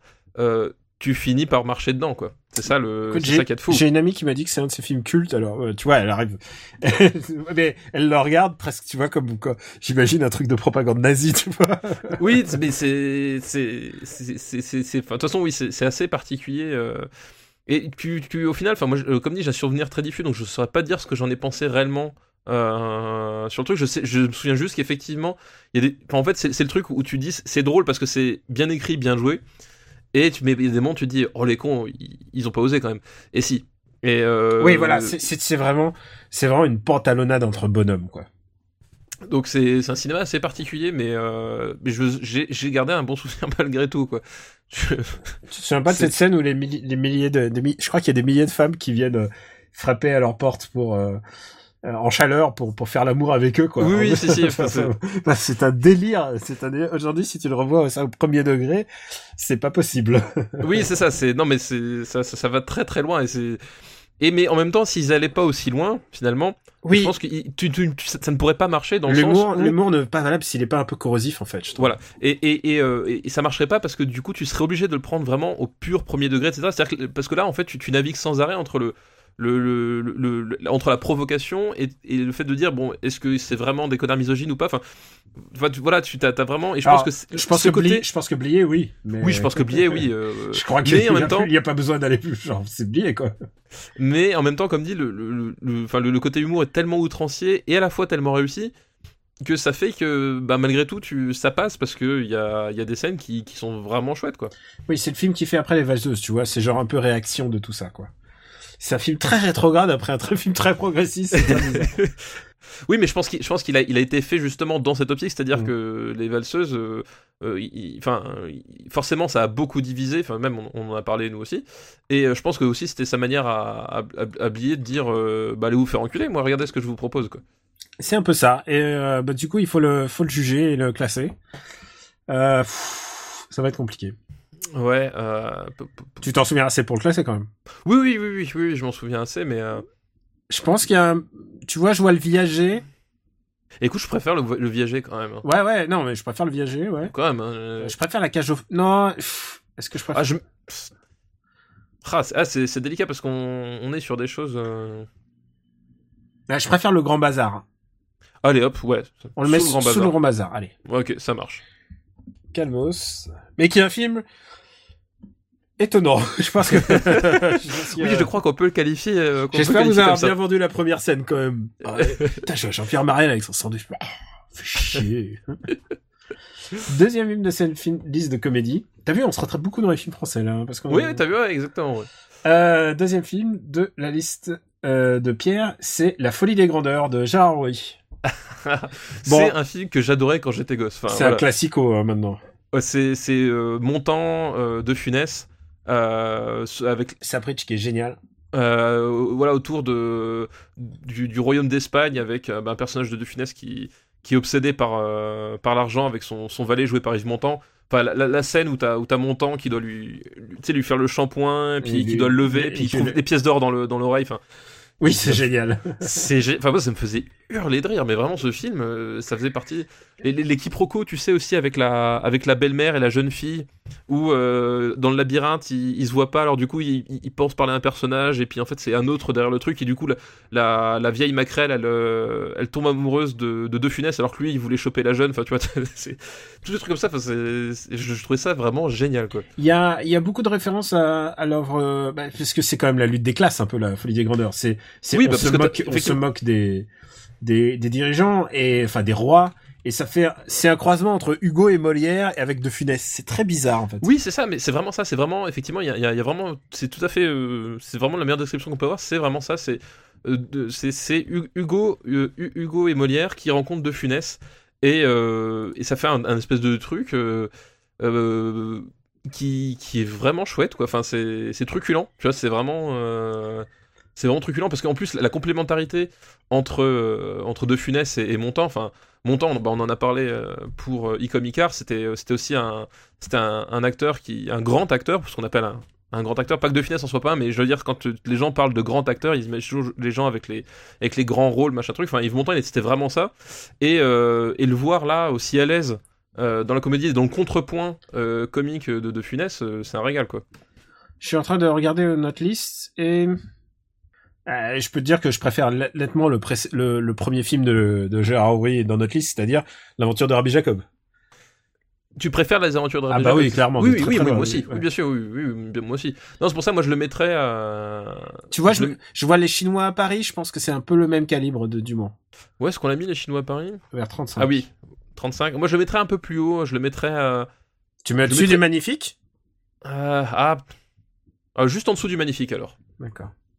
Ouais, effectivement, j'avais euh, j'avais loupé le magnifique dans, dans Tu le vois, tas. je, je sais dire les, les choses. Oui. Tu, sais, tu sais repé- repérer les, les triggers, comme dirait, euh, comme dirait l'autre. Donc, La folie des grandeurs, entre le magnifique et l'empire des sens. Et le dernier film de la liste des comédies franchouillardes de Pierre, c'est Les bronzés font du ski de Patrice Lecomte. Ah bah, euh, fi- film archi culte. Enfin, je veux dire, euh, euh, moi, dans, dans ma famille, on est une grande famille de, de skieurs. Moi, je suis sur des skis, je crois, depuis l'âge de, de deux ans. Et mes et enfants, tu vis à la montagne maintenant. Et maintenant, je vis à la montagne, c'est peut-être pas un hasard, s'il faut. Euh, et forcément, Les Bronzés font du ski, c'est le film qu'on se repassait à chaque fois. Mais vraiment, quand je dis à chaque fois, c'était à chaque fois. Euh, c'est bah, les personnages des bronzés, c'est les mesquins, c'est les, les beaufs, c'est les abrutis euh, au ski, enfin toutes les situations. euh, les, situ- les- les situations des, des, des, des- connards qui débarquent au ski, voilà, tu, tu, tu, les as plus ou moins vécues à un moment donné quand tu et tu les retrouves là. Et, voilà, enfin, c'est un film que moi qui, qui m'a bercé de toute ma jeunesse, quoi, vraiment. Et on l'avait déjà dit, mais je préfère les, les bronzés font du ski euh, aux bronzés tout court. Ah oui, moi aussi, mais même je pense qu'il est meilleur, c'est-à-dire que il est meilleur euh, rien qu'en termes d'image. Enfin, je veux dire, euh, le, gain en réalisation, en direction de la photo entre les deux, c'est vraiment vraiment énorme. Non pas que ce soit euh, ce soit du Scorsese, hein, mais euh, c'est vraiment beaucoup moins plan-plan. hein, ah, on parle à l'échelle de Patrice Lecomte dans les années 70, donc faut quand même euh, voilà bien cadrer les choses euh, quand je dis ça, mais c'est euh, c'est déjà vachement euh, mieux pensé en termes de mise en scène, en termes de rythme aussi. Euh, ça fait moins euh, moins comédie de boulevard filmée euh, filmée façon théâtre quoi. Euh, Ouais, il y et a- rien que ça, On n'a plus l'impression que c'est une pièce de théâtre. Ouais, voilà. voilà, rien, rien que ça, enfin rien que ça, ça, ça, ça, ça a un vrai côté film et tu le, tu, enfin même de façon inconsciente, tu le sens parce que c'est visuellement c'est plus efficace, c'est plus rythmé, tu vois. Il y a, vraiment un côté, c'est, mieux conçu et ça, et ben ça sert la comédie du coup dans, dans ce cadre-là. Et euh, voilà, enfin après on va pas se refaire toutes les scènes occultes, mais euh, moi, enfin. De toute façon, à chaque fois que, que par exemple, euh, on, on va dans, dans la poudreuse et tout, on peut pas s'empêcher de dire La neige, elle est trop molle, c'est trop dur. Voilà. Ah, c'est- Ah, c'est pour ça que tu disais ça tout le temps? Mais oui, c'est pour ça. C'est pour ça. Voilà, c'est le genre de truc. euh, Tu vois pourquoi fois, quand, quand je chantais euh, à ski avec toi, je disais quand te reverrai-je. C'est ça vient aussi de ce film. ça vient aussi de ce film. Voilà, c'est, un truc. Enfin voilà, ça, dès que je suis au ski, ça m'accompagne. euh, ça m'accompagne. J'ai encore frappé personne avec un bâton de ski pour euh, soulager un- une épaule démise, mais euh, je, je ne désespère pas. Ah putain, quel film rigolo. Bah écoute, où Donc, est-ce qu'on va le mettre? Bah écoute, enfin ça va clairement au-dessus de, du premier bronzé, ça c'est. ça, ça c'est. sûr. Mais les bronzés, on l'a mis assez bas en fait, assez Ouais. bas, assez bas entre guillemets. Euh. Il est 48e. Oui, voilà, c'est ça. Enfin, ça- mais ça va. euh, ça- Moi, je le mets quand même pas au-dessus d'un éléphant, ça trompe énormément quand même. D'accord. Non, mais pas du tout. Et je le mettrais même en dessous du corps de mon ennemi, en fait. Euh, je le mets au-dessus de l'Empire des Sens quand même. Ouais, ok, ouais, bon, ça, ça, oui, pas de souci, ouais. Il faut tout trancher entre meilleur que la folie des grandeurs ou moins? Eh, c'est pas pareil. Ah. Bah, le truc, c'est que moi, j'ai un affect vraiment pas. Enfin, comme je disais, je, je l'ai vu, euh, je l'ai vu, je sais pas combien de fois entre l'âge de, euh, de 7 et 17 ans. Enfin, c'est. Voilà, je- je- j'ai même plus d'avis. Écoute, Ce je- film, j'ai tranché, je le mets au-dessus de la folie Voilà. des grandeurs. Tu m'enverras un chèque. les bronzés font du ski. et, et qu'une musique de, de Pierre Bachelet. Oui. euh, qui avait aussi signé la musique d'Emmanuel, comme quoi il a fait littéralement le grand écart des années 70. Et c'est lui qui a écrit la fameuse euh, chanson euh, Quand te reverrai-je. Oui, aussi. Parce qu'ils avaient pas le, ils avaient pas les droits de Étoile des Neiges. Oui, donc il reprend le rythme Oui, de, voilà. de- Voilà, tout à fait. Enfin, euh, variation, variation. Quoi. Oui, oui, c'est ça. Bon, écoute, on remercie Pierre pour sa liste. Oui, merci Et Pierre. alors, très très me bonne disais, liste. ça fait très longtemps qu'on n'a pas passé une liste de quelqu'un qu'on connaît. Et donc, je me suis dit, on va passer à la liste de Greg que tu connais. Ah, parce que j'allais dire en même temps on connaît que des connards, mais non, Greg, ça va. Voilà, tu vas voir la liste, tu vas comprendre. Et le euh, sa liste s'intitule Tradition versus modernité. Forcément. Et son premier film, c'est L'aile ou la cuisse, ce qui est très bien vu parce que, comme tu sais, L'aile ou la cuisse, au début, bah, ça se passe dans, dans des usines et ils sont en train de Oui, tout à fait. euh, de- de- reconstituer des poulets. L'industrialisation, c'est ça. Et donc, on va passer directement à son deuxième film qui est Godzilla contre Mechanic Monster, aussi connu sous le nom de Godzilla versus Mechagodzilla. Donc un, un énième, c'est le combienième euh, Euh, c'est, alors, c'est celui du 20e anniversaire, si je me souviens. Parce que oui, parce que enfin. Est-ce que tu veux, présente- tu veux que je me lance? Oui, parce que je rappelle peut-être plus du pitch, mais voilà, enfin, on présente Alors- plus Godzilla, la, la alors, créature. euh, C'est Godzilla euh, à l'époque où il commence à déjà déjà bien gentil. Et c'est un film qui est réalisé par Jun Fukuda, donc c'est pas le, le créateur originel et et on va le voir euh, tout de suite, ça fait un peu de différence quand même. C'est il y a moins le, la patte la patte d'avant, mais c'est le début un peu na- c'est le, le top de la période nanar, je dirais de. Oui, c'est ça. Je Ouais. pense que c'est le meilleur Godzilla des années 70. Et quand on vous dit le meilleur, c'est qu'il y avait un presque un Godzilla par an en fait à l'époque. Oui, c'est ça, c'est qu'en fait, les, les types, ils, ils avaient, enfin, ils avaient, c'est, c'est- le, premier, c'est quoi, c'est 55, je crois, euh, quelque chose comme ça, le premier Ouais. Godzilla, le Ouais, tout, ouais. tout premier. Celui Et, euh, euh. Et c'était, enfin, ça a été un, un carton au, au Japon, mais même en dehors, c'est-à-dire que euh, très vite, Godzilla euh, a été connu en, en Occident, a été réputé, etc. Et, euh, et ils ont surexploité le, le filon, enfin. C'était devenu une recette annuelle. C'était, je, je sais même pas pourquoi ils ont pas fait une série à ce stade-là. Enfin, je veux Et- dire, les types, euh, c'était. euh, C'est devenu une recette annuelle et vois, je regarde 54 le premier Godzilla donc. Ah, c'est ça, 54. My bad, je me suis trompé d'une année. Pas de souci. et, et du coup, au fur et à mesure de- des- films, Godzilla devenait de plus en plus gentil en fait. Oui, parce que bah, c'était le. Bah, tu sais, c'est comme euh, entre Terminator 1 et Terminator Ouais. 2, quoi. Le public s'est attaché à ce personnage-là qui, au départ, est le méchant du film. Oui, donc euh, du coup, ils ont un peu nié un peu tout le, le passé de créé par Ishiro Honda et Le passé et, le, et la portée. euh, et la portée symbolique. la portée écolo, tu veux dire et tout ça. Oui, voilà, la portée écolo, euh, de, Japon traumatisé par, Et- la, par Hiroshima, etc. Quoi. Donc celui-là, c'est vachement différent puisque c'est euh, c'est des extraterrestres qui sont euh, des singes de l'espace. non, je déconne pas. qui sont des singes de l'espace. Et c'est un peu le prélude de Spectreman, hein, j'ai envie de dire, qui était une des séries de mon enfance. Euh, puisqu'il y avait le docteur Gory, hein, je, je le précise. et donc les singes de l'espace envoient pour envahir la Terre euh, Mechagodzilla, donc un robot Un qui- robot Godzilla. qui a voilà. exactement la forme de Godzilla. Il a des missiles à la place des, des doigts. Il a des lasers qui lui sortent par les yeux. Et euh, il va affronter Godzilla dans un combat dantesque. Voilà. Voilà, comme, comme, comme la formule le veut. Et comment dire? Bah, comme je t'ai dit, c'est le meilleur Godzilla des années 70. Alors oui, c'est c'est c'est faut bien dire que en disant ça, c'est voilà, c'est pas forcément un titre de gloire non plus quoi. Disons que ils sont allés au bout de la formule là, avec avec ça et je pense que c'est vraiment celui que tu peux le plus facilement regarder entre potes en rigolant quoi. Ouais, ouais, clairement, ouais. ouais. C'est c'est le plus nanardeux.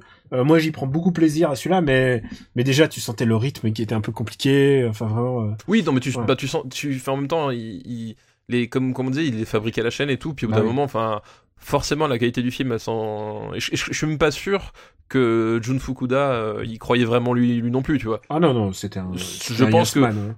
Euh, Je pense que tout le monde était là, était bien conscient de qu'ils étaient là pour remplir les les, les caisses et, et voilà et du coup ça, ça, ça, ça part bien en roue libre, euh, parfois dans le bon sens parce que t'as quand même des passages qui sont hyper fandards, parfois dans le moins bon sens. Si t'es passionné comme moi des maquettes de villes qui se font détruire par des, des mecs déguisés en caoutchouc, c'est un bon film. Voilà. Voilà, exactement. Mais euh, c'est vrai qu'il y a- il y, a plein de passages. Enfin voilà, c'est on, on parlera même pas de développement de personnages ou quoi que ce soit. Enfin c'est pas Non, la peine. non, les- pas là pour ça. Les pas méchants, ça. les méchants, ils fument des cigares dans leur bureau. Enfin, voilà, c'est, c'est très, très, très cliché, cliché, cliché. Euh, où est-ce qu'on va faire de ce film, euh, ce film un peu particulier en fait? Oui, ce film, euh, c'est un, un nanar comme on les aime. hein. Ouais, c'est un nanar, mais clairement, euh, clairement, je l'apprécie. En plus, euh, il y a quand même tout. Je crois qu'il y a, King César en plus dans les, dans les gentils, tu vois, dans les. Il y a Anguilis, Anguilas, euh, c'est Anguilas, Anguilas, ouais, je crois que c'est Anguilas qui est dedans. donc tous les amis de Godzilla, puisque à cette époque-là, Godzilla, on vous le rappelle, était un, était gentil. Était un gentil. Il, a- il avait ses expandables à lui. Les Exposables, tiens, ça, voilà. Et euh, donc où est-ce qu'on va le mettre? Euh, Moi, je pense que c'est un film qui est comparable dans la portée que je lui mets, l'affection que je lui mets à Moonraker. euh, oui, euh, oui, effectivement, ouais. Oui, écoute. euh, Être- Est-ce qu'entre Moonraker et Zardoz, bah, Est-ce qu'entre Moonraker et Zardos, ce serait pas la bonne place, en fait, quelque part? Je pense que c'est les films qui ont au moins la même portée. Donc, Je pense effectivement que c'est la bonne. Alors, il n'y a pas Sean Connery en slip rouge. C'est peut-être le, le principal défaut de mais, Godzilla c'est- mais contre on, le Mecha met, Godzilla. on le met au-dessus quand même. Mais on le met au-dessus, quoi. Parce que bon, il y, a- y a, y a Mecha Godzilla, donc euh, ça, Non, c'est et pas tout le monde qui peut le dire. Si, si- si un film devait se juger sur le titre, c'est bon, c'est celui-là qui gagne. Quoi. c'est clair. Euh, et, Sur la promesse du titre. ouais. et le troisième film de la liste de Greg est Monde Ouest. Ah, bah oui, Monde Ouest. eh ben, et alors Monde Ouest, je, Dans je- son titre original, voilà, on va le dire. C'est Westworld. Euh, voilà, tout simplement, euh, bah, aujourd'hui connu pour la fameuse série de HBO dont j'ai dit euh, le plus grand mal dans After Eight. Euh, en fait, non, j'ai même pas dit tant de mal que ça. J'ai juste dit que c'était pas si bien. Que...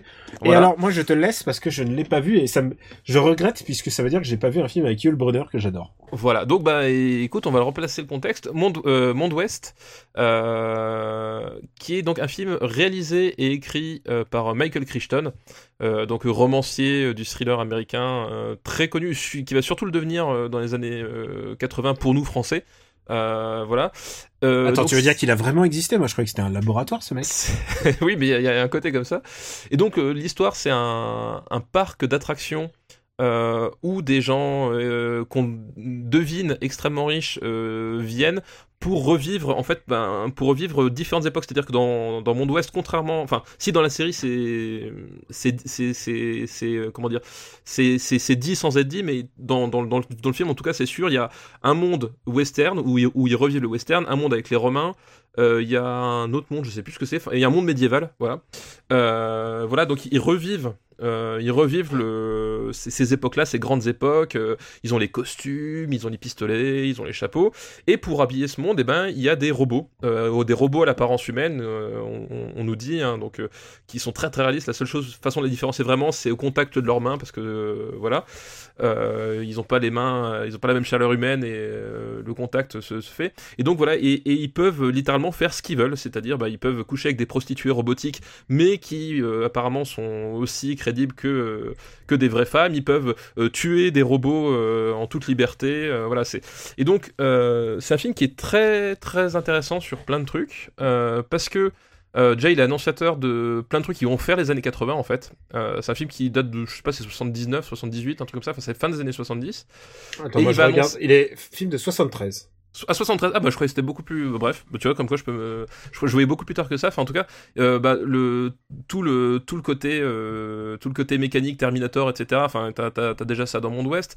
Le, le rapport aussi euh, de l'être humain par rapport à, à sa culture de la violence et, à son, et au divertissement par la violence, on en parlait dans Rollerball, euh, c'est aussi euh, dans Monde Ouest parce que voilà, ces types-là euh, peuvent tuer en toute impunité. Et l'illusion est, enfin tout est, fait pour que euh, au moment l'illusion du meurtre, ce soit le plus vrai possible. Et forcément, bah du coup, les machines à un moment vont se rebeller. Et parmi elles, il y a le ce qu'ils appellent, le gunslinger, euh, qui est joué par Yul Brynner. Euh, Yul euh, plus monolithique que que jamais, qui joue donc un, un robot qui, qui meurt sans cesse et qui revit chaque matin, jusqu'au jour où il arrive à tuer euh, à son tour euh, des gens, enfin en, en l'occurrence les clients et le personnel du, parc d'attractions. Et voilà, c'est la révolte des machines euh, contre, les humains. Et voilà, donc c'est un film qui est très intéressant pour ça, mais qui a pas mal de limitations à cause de son réalisateur. Comme on l'a dit, c'est Michael Crichton. Et bon, comment dire, on voit que c'est pas forcément son métier. Parce que c'est un film. alors, je dis pas qu'il n'y a pas des séquences qui sont, qui sont réussies, etc. Il y y a même des, des trucs qui sont, qui sont plutôt bien vus, mais d'une manière globale, c'est assez plat.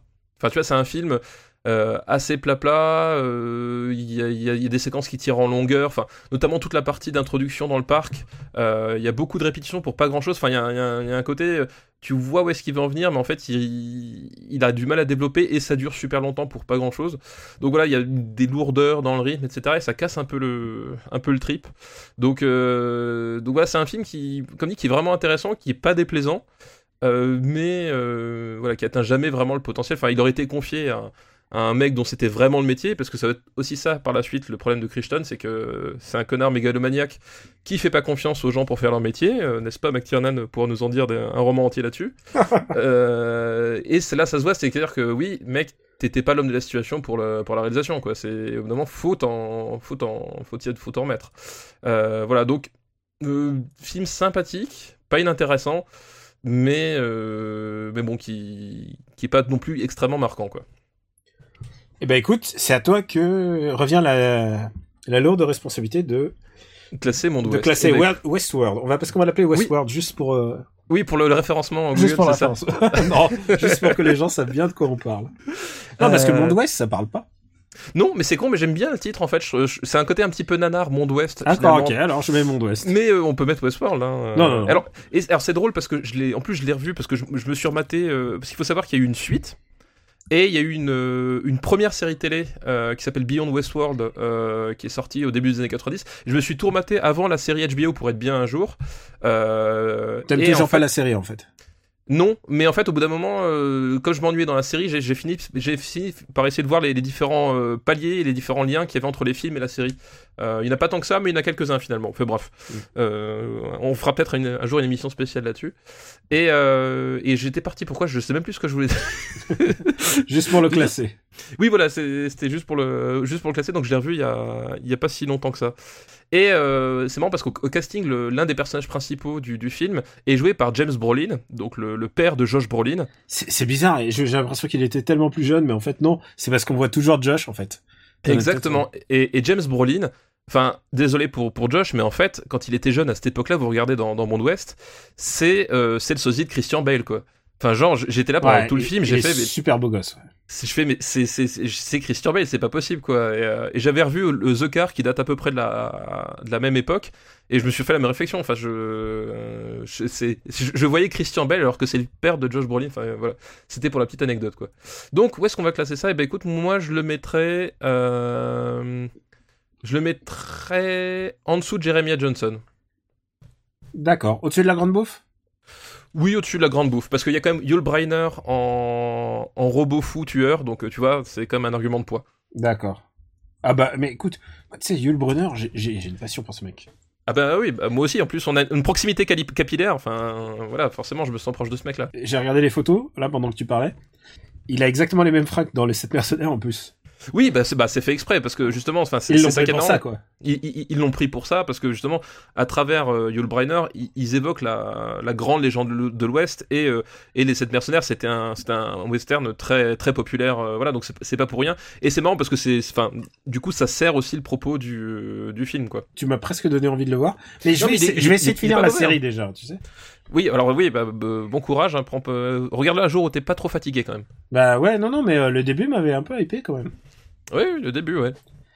Putain. Quel casse-groove, on dirait, on dirait Quicks, quoi. non, allez, euh, je, bah, on remercie Greg pour, euh, Merci Greg, bah oui. merci évidemment. Greg pour ta liste, enfin, où tu avais compris la bonne décennie, là. Tout va bien. Ah bah, c'est compliqué pour lui les chiffres, hein, tu sais. Et on passe à une liste de Mathieu Gallet, c'est sa deuxième liste, et il nous envoie une liste Merci Mathieu. très cinéphile qui s'appelle Japan Exploitation. Ah, Et alors on va commencer cette liste avec Hanzo the Razor. le premier film qui est Sword of Justice. Alors, Oui, on- est-ce que tu veux que je me lance un petit peu ouais, vas-y, vas-y, je, je sais que ça, ça, ça va te faire plaisir. C'est un film de Kenji Misumi, donc, adapté de l'œuvre de Kazuo Koike, à qui l'on droit aussi Baby Cart? Alors je spoil, Voilà, je exactement. spoil tout de suite, ça n'a pas le niveau de Baby Cart, ce qu'on on va parler.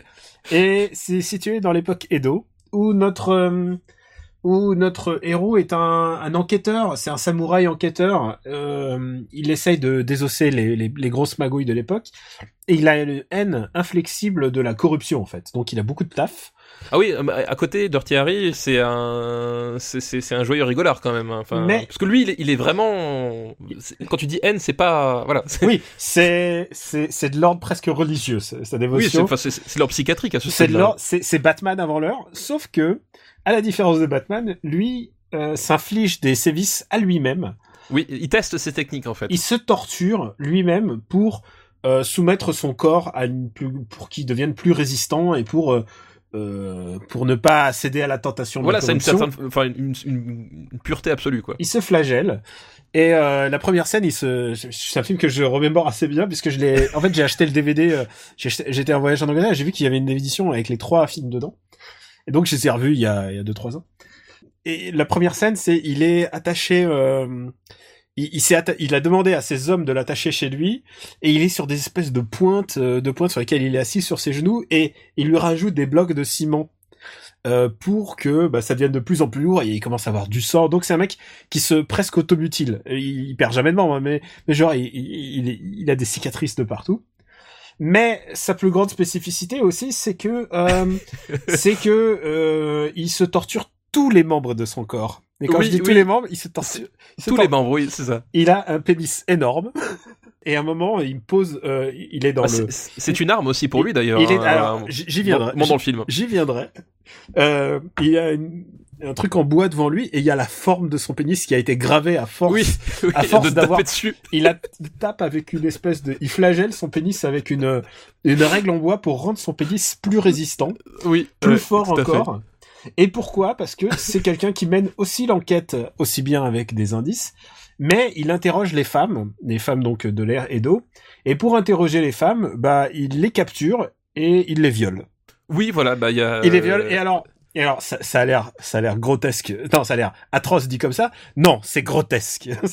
Oui, parce que en plus, c'est- c'est c'est pas un, un- c'est pas des, des viols simples, c'est-à-dire que il y a, y a- il y a une, toute une théâtralité, il y a tout un tout un dispositif. Oui. euh, il y a euh, les qui- mecs qui, qui- l'amènent, qui l'attachent. Voilà, que- il, il a, il a des assistants lors, de, lors des séances. À un moment donné, il y en a une, elle est euh, enveloppée dans un, dans un filin comme ça, puis il la monte et il la descend. euh, il la descend sur sa pénis et il la fait tourner sur sa sur sa bite. Voilà, Ouais. sur ça, voilà, exactement. Donc c'est c'est très sophistiqué quand même comme Vous vous.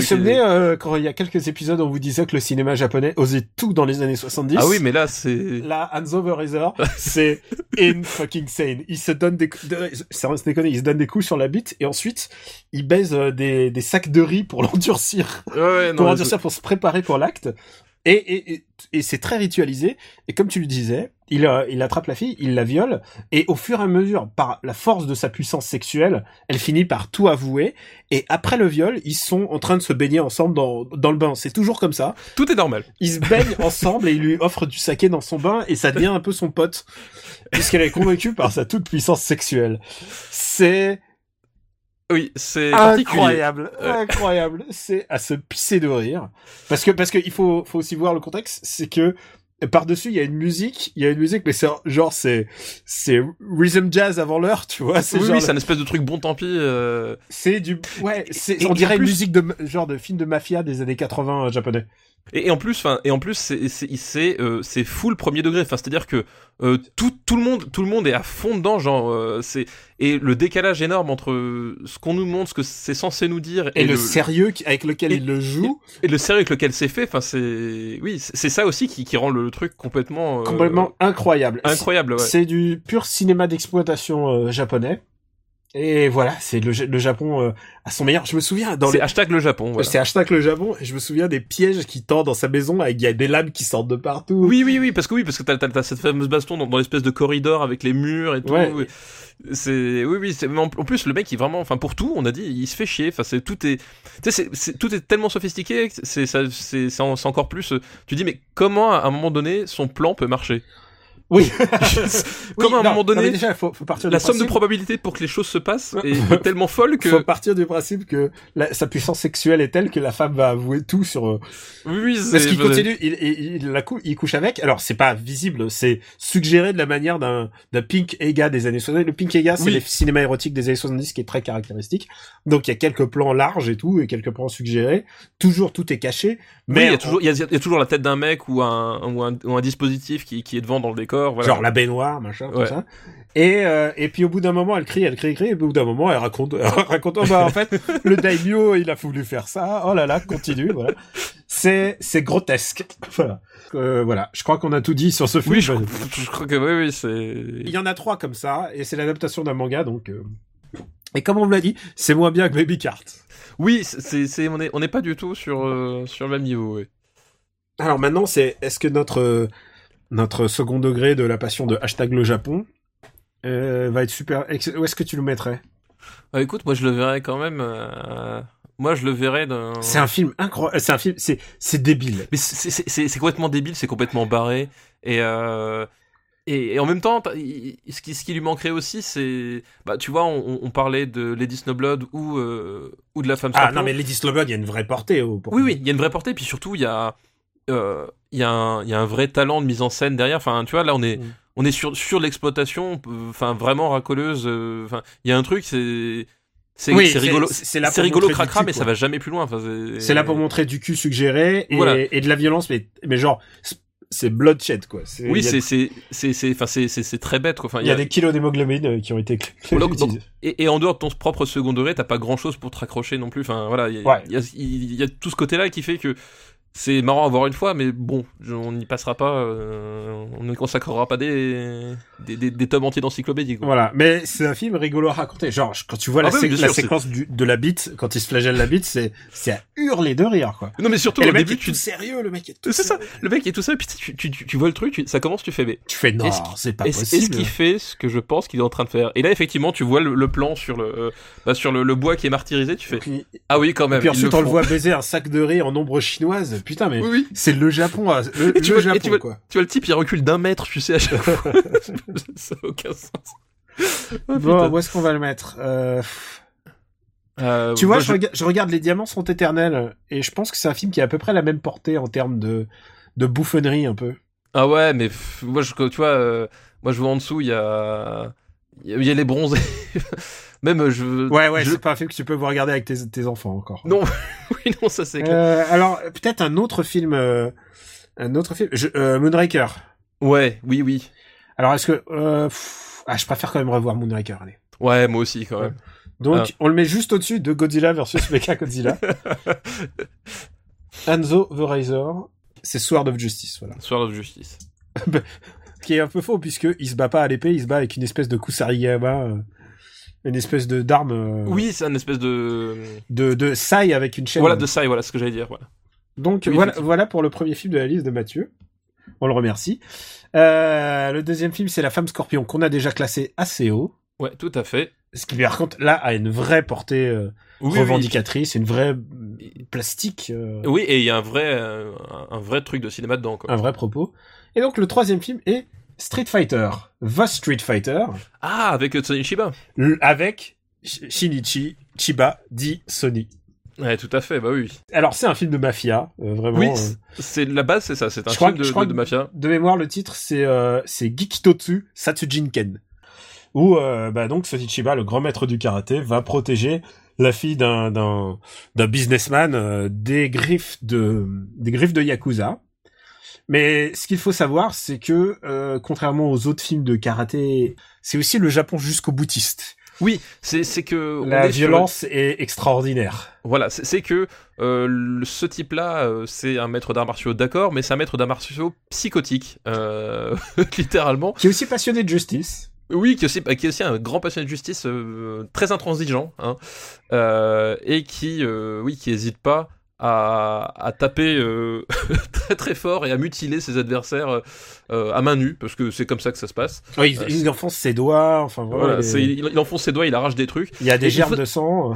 Et il faut savoir que le titre français de ce film est absolument merveilleux, puisque c'est Autant en emporte mon nunchaku. C'est vrai? Je te jure, c'est le titre d'exploitation euh, français. Alors je sais plus, je pense pas qu'il est sorti directement en 74 ou 75.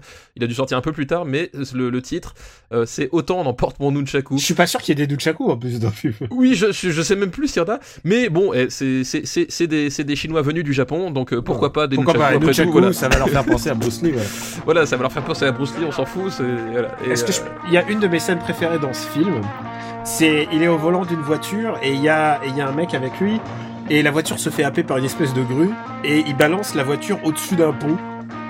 Et par la puissance de, son, de la concentration de son ki, euh, d'ailleurs tu le vois en train de se concentrer, Oui, genre, tout à fait. Il résiste, il ne meurt pas dans la chute.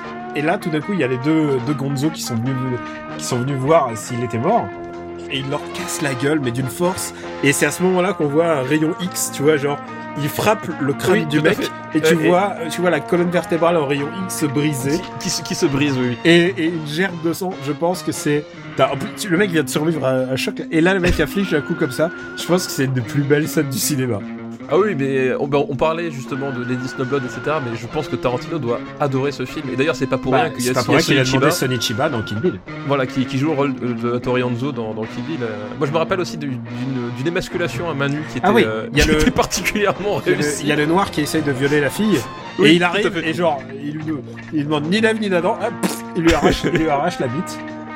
Et c'est un film qui a valu, à cause de ça, ça lui a valu euh, beaucoup de censure. C'est un film qui est jamais sorti dans sa version originale pendant des années, des années. Oui, c'est ça, mais même, même, en, même je crois après en vidéo, c'était super compliqué de le trouver. euh, je crois qu'il a fallu attendre la fin des années 90 pour avoir une- en Occident en tout cas une version euh, intégrale. Enfin, c'est. Alors c'est compliqué parce qu'en plus il y a la, la version anglaise et la version anglaise elle est atroce. Bah, comme souvent en plus, enfin, surtout que c'était, c'était des films, à mon avis, quand les producteurs ils, ils arrivaient à les vendre à, à l'Occident, ils s'en foutaient des, des clauses de censure, quoi que ce soit, enfin, du moment que le film était diffusé. euh, et effectivement, je pense que les, les distributeurs euh, américains ou européens s'en donnaient à cœur joie. Et le, le temps de retrouver les, les bonnes copies là-dedans, enfin, c'est, enfin, il y a beaucoup de films qui ont, qui ont subi ce même sort euh, à cette époque-là, quoi. Ah non j'adore ce film, j'adore ce film, j'adore. Ouais, il est, non, mais il est, il, il est vraiment, il est, il est vraiment fandard, quoi. Et en plus c'est ça qui est cool, c'est qu'il est rythmé, enfin il est... il est- Oui, c'est, alors faut aimer le cinéma d'exploitation, on vous le cache pas. Hein, si vous êtes fan de, de, de grands chefs-d'œuvre euh, psychologiques, c'est pas forcément pour vous. Mais euh, mais qu'est-ce que qu'est-ce que c'est drôle et qu'est-ce que c'est encore chouette à regarder aujourd'hui. Après c'est les années 70 au Japon, c'est très particulier. Et en plus il se bat mais vraiment il, il joue son rôle à fond, Tsunichiba quoi. Il est, Ah oui, mais il est, il est, il est vraiment, il est vraiment quoi. C'est c'est là où il a gagné ses, ses, ses, ses galons. Enfin, chez tous les amateurs de, de cinéma d'exploitation, c'est avec ce film-là qu'il a gagné ses, ses galons quoi. J'adore ce film. Euh, où est-ce qu'on va le mettre du coup? Autant on emporte mon Nunchaku quoi. je, je, je, je préfère le redire, mais c'est tellement merveilleux. Pour moi c'est un plaisir comparable à l'épreuve de force, tu vois ce film. Ouais, il y a un truc. Alors, je préfère l'épreuve de force, mais je, je- je vois ce que tu veux dire. Il y a un côté, effectivement. euh, Alors est-ce qu'on met, on le mettrait pas sous l'épreuve de force? Et on peut le mettre sous l'épreuve de force, écoute. Hein, je pense que, je pense qu'en plus, enfin voilà, c'est les bons films. euh, euh, c'est- les bons films subtils, plein de bons sentiments comme on les aime. Qui Voilà. arrache les couilles quand même. Bah, littéralement. Arrache... Ah putain, c'est horrible.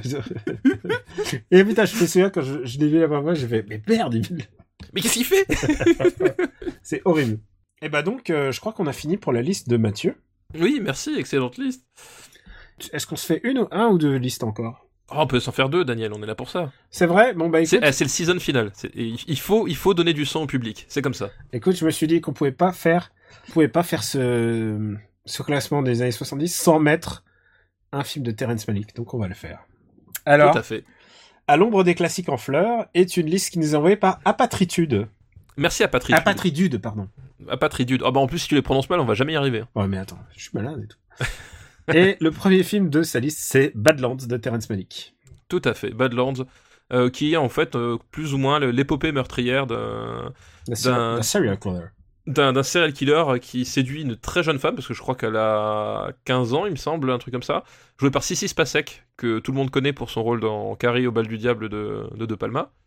Et, euh, et le, le jeune serial killer, bah, c'est euh, C'est Martin Sheen. Martin Sheen. Mais Martin euh, Sheen, très très jeune et très très beau. extraordinairement beau. Alors, Il faut dire ce qui est, il est. alors euh, il, a, il a une beauté à couper. le D'ailleurs, tout le monde, tout le monde dans le film lui rappelle qu'il ressemble à James Dean. hein, D'ailleurs, euh, c'est euh, voilà. Et Mm. du coup, bah voilà, c'est l'épopée meurtrière de de de ces deux personnages à travers l'Amérique. euh, l'Amérique plus ou moins désertique voilà du Oui, sud en fait, le, le propos, c'est surtout de de montrer justement euh, le ces fameux Badlands, cette espèce d'Americana, euh, leur, espèce de. bah, donc c'est un film qui s'appelle euh, La Balade sauvage et et c'est pas pour rien parce que c'est vraiment c'est vraiment le propos du film quoi. Le propos est dans le titre et c'est aussi bah, bah le bah, le style de Terrence Malick s'affirme dans, dans ce film dès, dès le début quoi. C'est assez c'est assez incroyable de voir la maturité de son style. Moi, je sais que je sais je crois que t'es beaucoup moins sensible à Malick Oui. que moi. parce que j'allais dire en fait il, et, et de son style et aussi de ses défauts Euh, parce que euh, typiquement c'est un film euh, où je trouve le et c'est un reproche que je vais faire souvent à Malik par la suite mais c'est l'utilisation de la voix off Ah bah oui, ça, que c'est je truc, trouve- ouais. que je trouve mais vraiment pas du tout à propos pour un film justement euh, parce qu'à un moment donné justement tu bah tu commences à voir toute cette fascination pour la pour la nature parce qu'à un moment donné il, il se retrouve Le propos, le propos de tous les films de Malik, c'est ce qu'il montre n'est pas le plus intéressant. Le plus important, c'est la nature. voilà et le commentaire qu'il en fait, et- t'as tout le t'as toute cette séquence où ils sont dans où ils vivent euh, tu sais un peu comme des comme des hommes primitifs dans, dans leur cabane etc ils pêchent machin et en fait euh, avoir le enfin tout le trip enfin moi la, la, la voix off me littéralement me cassait les couilles parce que j'arrivais pas à rentrer dedans euh, parce que j'avais le personnage de de Sissi Spacek qui me racontait le, le truc par dessus et euh, parfois, elle te, sais, ra- elle te raconte complètement autre chose. Oui, mais, mais je, à un moment donné, j'arrivais pas, à, j'arrivais pas à me plonger. C'est un film en fait où euh, il y a à un moment donné, il y a plein d'éléments qui m'empêchent de me plonger dedans et, euh, et, en fait, je suis très distancié par rapport à, à ce qui se passe. Et du coup, bah, forcément, ça, ça fonctionne, ça fonctionne qu'à moitié, quoi, je trouve. Écoute, moi j'adore ce film, j'adore ce film. Je, je préfère Les Moissons du Ciel euh, dans la même décennie. Alors, l'avantage de Terrence Malick, c'est qu'on a vite fait le tour de sa filmo quand même. Oui, de toute façon, oui, on a. C'est, si euh... t'as pas aimé celui-là, accroche-toi. Mais, en tout cas, que, ouais. mais en tout cas, de toute façon, enfin, effectivement, c'est un vrai film de Terrence Malick. euh, Enfin, si si si tu tu veux découvrir le style, etc. Enfin, euh, là là tout est tout est déjà présent. Mais euh, voilà, moi, il y a, y, a déjà, il y a déjà ces défauts qui, qui seront après plus ou moins euh, présents et qui fonctionnent. Enfin, mais là, je trouve dans ce film-là, il y a, il y a une vraie limitation. Il y a une vraie limitation dans, dans, dans le film. Enfin, ça, moi, ça m'a empêché de m'impliquer. Et, euh, et justement, parce que justement, il y a un truc qui, qui est bizarre, c'est que j'arrivais ni à avoir de la compassion pour les personnages, ni à avoir de la répulsion. Je crois qu'il le cherche pas, hein. il cherche non, non, pas la mais compassion. oui, mais, mais, mais le problème, c'est que j'étais très neutre en fait. Tu vois ce que je veux dire? Hmm.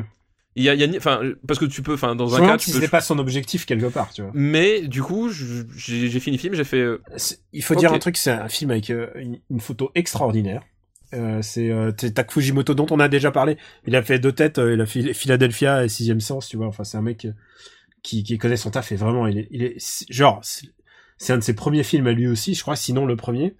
C'est vraiment, euh, c'est un film bouleversant et magnifique, je trouve. Et, Ouais, bah moi justement, moi j'ai, voilà, moi j'étais, j'ai regardé le film, j'étais, je voyais les images, je voyais les trucs, mais je. Et il faut J'étais très neutre, je ressentais il rien. faut quoi. accepter le le décalage entre ce qui se dit et ce qui est montré en fait. Ouais, mais enfin, voilà, moi je trouve que c'est- pas super bien utilisé dans ce film-là en tout cas.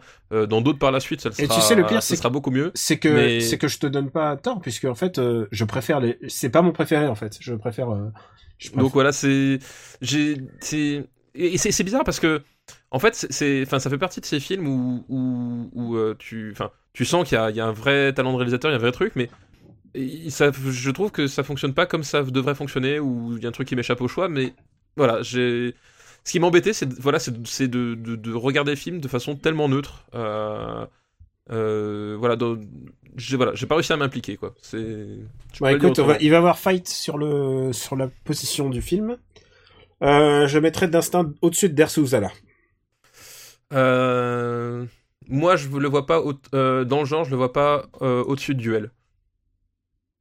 alors on coupe la poire en deux entre Mad Max et Duel entre Mad Max et Duel, Ouais. hmm, t'es dur en affaires, mais d'accord. mais en même temps je te demanderai pas souvent des Terrence Malick hein. oui, de toute façon, oui, c'est. donc C'est- la, la balade sauvage entre Mad Max et Duel ce qui est bonne bonne place quand même hein. Oui, c'est oui, c'est une place qui est pas dégueu. je veux dire ça. il est deux crans au-dessus du château Kageso qui je voulais et qui j'aurais tellement voulu soit dans le, dans le top 10 comment tu me l'as sucré merde Bah euh, écoute, tu, tu m'as bien euh, mis zombie euh, beaucoup plus bas que je ne l'aurais voulu, tu vois. On a chacun nos, vrai on a chacun nos candidats comme ça, tu sais. Un vrai. peu nos, nos Arnaud Montebourg euh, à nous qui, qui se retrouvent à la troisième place alors que Alors, c'est- t'imagines gens en haut de l'affiche. il faut le dire, on enregistre juste au moment où il y a les, les Oui. dépouillements de... Voilà, c'est ça. Qui nous ont très peu intéressés. Euh, oui, c'est ça. Bah, voilà. Ah écoute, ah bah je viens de remarquer un truc, c'est que euh, le deuxième film de sa liste, on l'avait déjà mis, c'était Con- Conversation secrète, je crois. Ah bah oui. Ah bah, Ah, bah, écoute, en plus bah- pour en faire deux listes, tu vois. Bah écoute, euh, ça va être très vite puisque le troisième film c'était Barry Lyndon, donc euh, Ah bah voilà, donc voilà. Du coup, bon bah merci à, Pa- à Patridude, merci pour cette liste. merci, merci pour ta liste. Ça nous a permis au moins de parler des Malik avant de passer sur une autre décennie. Quoique, il a fait des films dans les années 2000, donc on va on en reparler, On j'espère. va sans, sans doute en reparler, ouais, je pense. Et on va parler, passer à notre dernière liste qui est envoyée par euh, Pierre Chalier. Merci Pierre. C'est une liste qui, euh, qui s'intitule Attention, ne mets pas tes mains sur la porte, tu risques de te faire passer très fort. Et il faut le dire, c'est le message du métro, Du métro, ouais, du métro du parisien. métro parisien pendant des années. Premier Avec ce lapin là, Ouais, euh, le complètement lapin. idiot là. Le premier film de la liste, c'est Les Pirates du métro, donc on a, dont on a déjà parlé, qui est assez, Tout à fait. qui est assez bien- pas mal classé. Et deuxième film, c'est Peur sur la ville d'Henri Verneuil. Ça va être le spécial Henri Verneuil. hein, Mais c'est le spécial Henri Verneuil. C'est le spécial Henri Verneuil. Donc Peur sur la ville, euh, littéralement un thriller à l'américaine, hein, avec euh, c'est le c'est le Dirty Harry euh, de Belmondo. Voilà. Je c'est vraiment comme ça qu'il faut le voir. parce je il affronte le démoniaque Minos. Voilà, et euh, c'est vraiment comme ça qu'il a été conçu, et je pense que c'est comme ça qu'il faut le voir, c'est vraiment euh, Belmondo qui veut faire son Dirty Harry euh, à lui, parce que c'est l'histoire d'un tueur en série sadique qui terrorise la ville, et du courageux inspecteur ou commissaire, je crois, je, je sais plus si les, grades, on s'en fiche un peu, qui va l'affronter. Euh, voilà. Et il y a une particularité euh, dans ce film-là que qui m'avait échappé la toute première fois que je l'avais vu. C'est qu'il y a Georges. Non, Alors peut-être, mais non, non, il y a un truc qui est très particulier et qui en fait donne son, à son, au film euh, tout son un de ses cachets particuliers. C'est qu'au départ, le- en fait, le, le, le flic joué par Belmondo, le commissaire machin truc, euh, c'est un connard. En fait, c'est un connard dans le sens où il ne prend pas du tout, mais alors pas du tout au sérieux. Euh, les messages et l'existence de, de, de Minos, donc le tueur en série. Ouais, Et il en dit, fait- ah, c'est un plaisantin. C'est un plaisantin et il est obsédé par, euh, par le fait de traquer un, mafieux qui doit coincer depuis super longtemps, etc. Et il est obsédé par ça. Et en fait, euh, tu vois littéralement euh, toutes ces femmes, parce que Minos s'attaque évidemment euh, à, des femmes, parce que voilà, c'était aussi le, modus operandi de beaucoup de tueurs en série à cette époque-là. Et tu vois toutes ces femmes qui finalement meurent dans les mains de Milos parce que ce connard de flic à qui on a confié le- l'enquête refuse de s'en occuper parce qu'il juge pas ça important. Et il s'en aperçoit trop tard. Et quand il s'en aperçoit, par contre, c'est- bébé, le coup de boule, euh, tout ce que tu veux. C'est Bébé Mais- coup de boule qui, qui est sa scène culte où il grimpe sur le métro. Voilà, il grimpe sur, il grimpe sur le sur le métro et c'est C'est la justement ligne le, 6, la ligne 6 du métro qui est aérienne, voilà. et euh, c'est des, c'est des scènes extra. C'est des scènes extra. Enfin, les cascades sont, enfin, Belmondo tenait à faire ses cascades lui-même et tenait à ce que ça se voit. Donc euh, voilà, c'est c'est Ah, le, c'est- le ment- le mentor de Tom Cruise. Exactement ce que j'ai Non mais c'est c'est ça et, et malgré tout ce qu'on peut dire, enfin c'est ça qui donne le cachet, c'est-à-dire que quand tu le vois monter vraiment sur le métro, quand tu vois euh, courir machin, enfin quand tu le Dans- vois à la fin, dans l'immeuble, là, dans, ouais. dans l'immeuble descendre de l'immeuble, faire son rappel, etc. Et ben tu peux faire ce que tu veux. Au bout d'un moment, ce- le- euh, tu t'y crois. Enfin voilà, tu t'es à fond, t'es à fond dedans et ça marchait super bien. Et, euh, et voilà, donc c'est un film que je trouve intéressant pour ce, personnage de flic euh, connard euh, qui, se trompe et pour ses cascades euh, qui vraiment ont de la gueule quoi. Non, c'est vraiment c'est un film qui me foutait les boules moi quand j'étais petit parce que vraiment Bah, il est oui, flippant. bah, il y a Ouais, un truc avec la musique, il y a bah, encore une fois Ennio Morricone. Et encore une fois, Ennio Morricone. Euh, le personnage de Minos, il a, il a une espèce de difformité au niveau de l'œil. Enfin, du coup, il est. Euh, euh, Il rien que- portait, rien que- il portait une prothèse. hein. il por- oui, bien sûr, ouais. Et euh, rien que le fait de le voir, en fait, du coup, il y avait un, un truc qui dérangeait. Enfin, tu vois, il y avait un. Voilà. un- Et, et il était doublé par Jean, c'était Jean-Louis Trintignant. Ouais, oui, exact, tout à fait. Parce que, Parce l'acteur est italien. L'acteur italien, voilà. Et, euh, et derrière, t'as as le talent de Verneuil. euh, je sais pas, on vous a déjà dit du bien d'Henri Verneuil Je ne sais plus. Euh, euh, le talent de Verneuil derrière la caméra qui, qui sait travailler ses ambiances, qui sait euh, donner du rythme à ses séquences, à ses séquences d'action, mais aussi à ses séquences de, de frousse. Euh, chose qu'il a pas fait si souvent, bien malgré tout. Et, et voilà, et, ça- et ça fait un thriller. et bah, tout, ce qui est tout à fait acceptable. En plus, j'adore le, le- le style de Bebel dans ce film-là, avec son, son espèce de. de- Son, son, son perfecto là ou son, son, son- perfecto, puis Ouais. son, son col roulé noir avec le, le holster par-dessus, son pantalon pas de def, machin. Enfin, j'ai une affiche euh, en 4 par 3 de, de ce film-là, euh, rangée dans les tiroirs en attendant que ma femme accepte bien que je l'affiche dans le salon. Je ne désespère pas.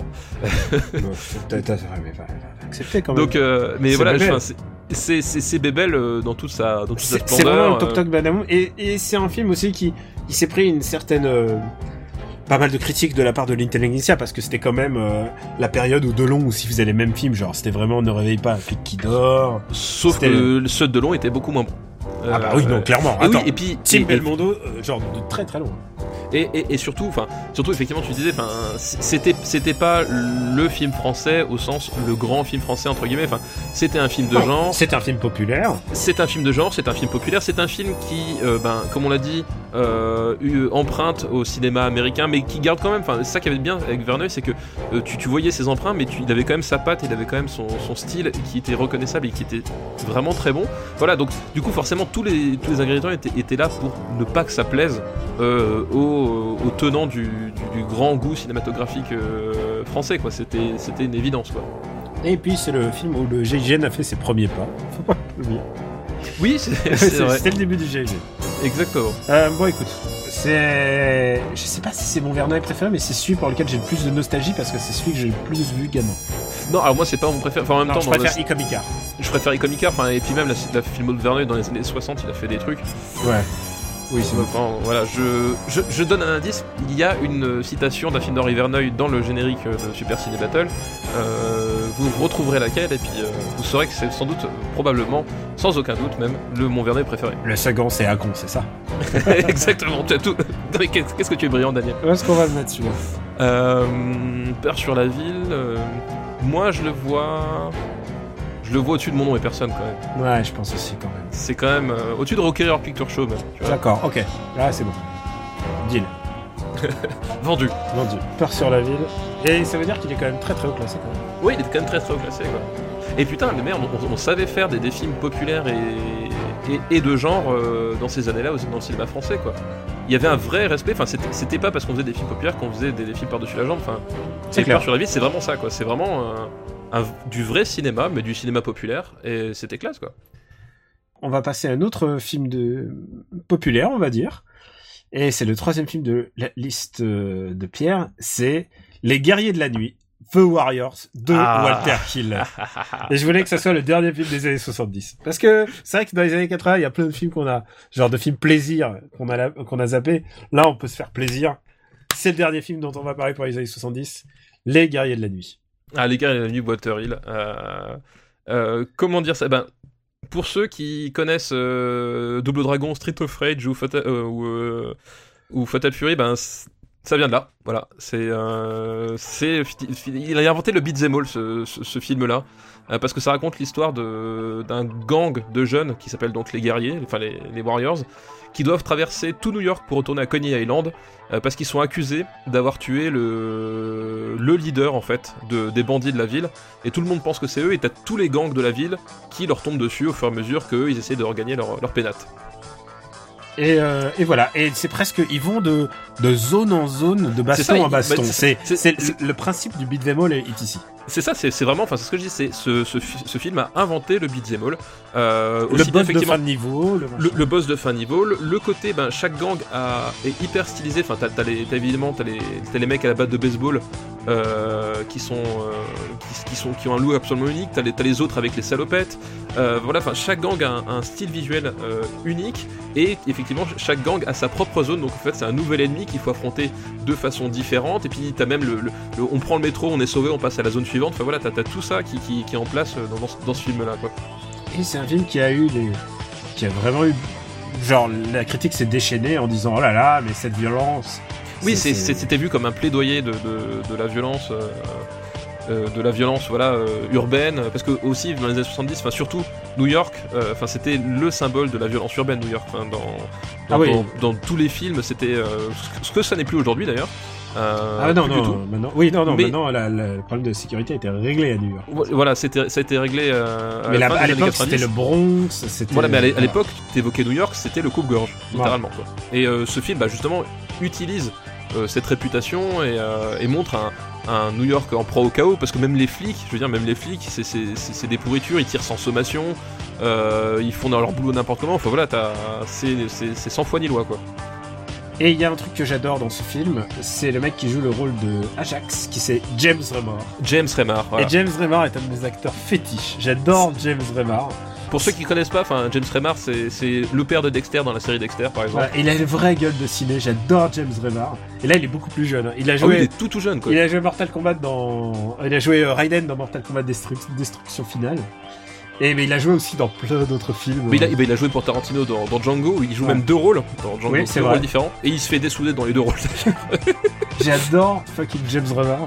Et il a une de mes répliques préférées du cinéma entier dans ce film qui est Sh- il a une tient une batte et il fait I'll shove that bass up your ass and turn you into a popsicle.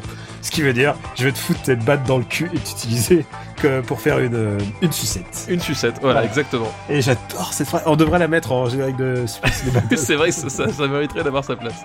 non, non, vraiment, c'est une de mes répliques préférées du cinéma. Et j'adore ce film. J'adore. je- Ce film m'éclate, quoi.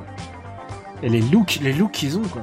Ah, Les, les, les, les looks sont complètement un problème. Alors c'est pareil, c'est euh, faut- ça a un côté euh, euh, très fantasmé, très fantasmagorique. Enfin, ça, justement, c'est ça qui est de marrant avec la, la critique qu'il a reçue, c'est qu'il a, il a pas vocation à être réaliste. Enfin, je veux dire, tu vois dans la stylisation des, des gangs, euh, tu, tu vois, enfin, on est vraiment pour le coup dans un, dans un pur univers euh, de, de bande dessinée, quoi, de, de, de comic book.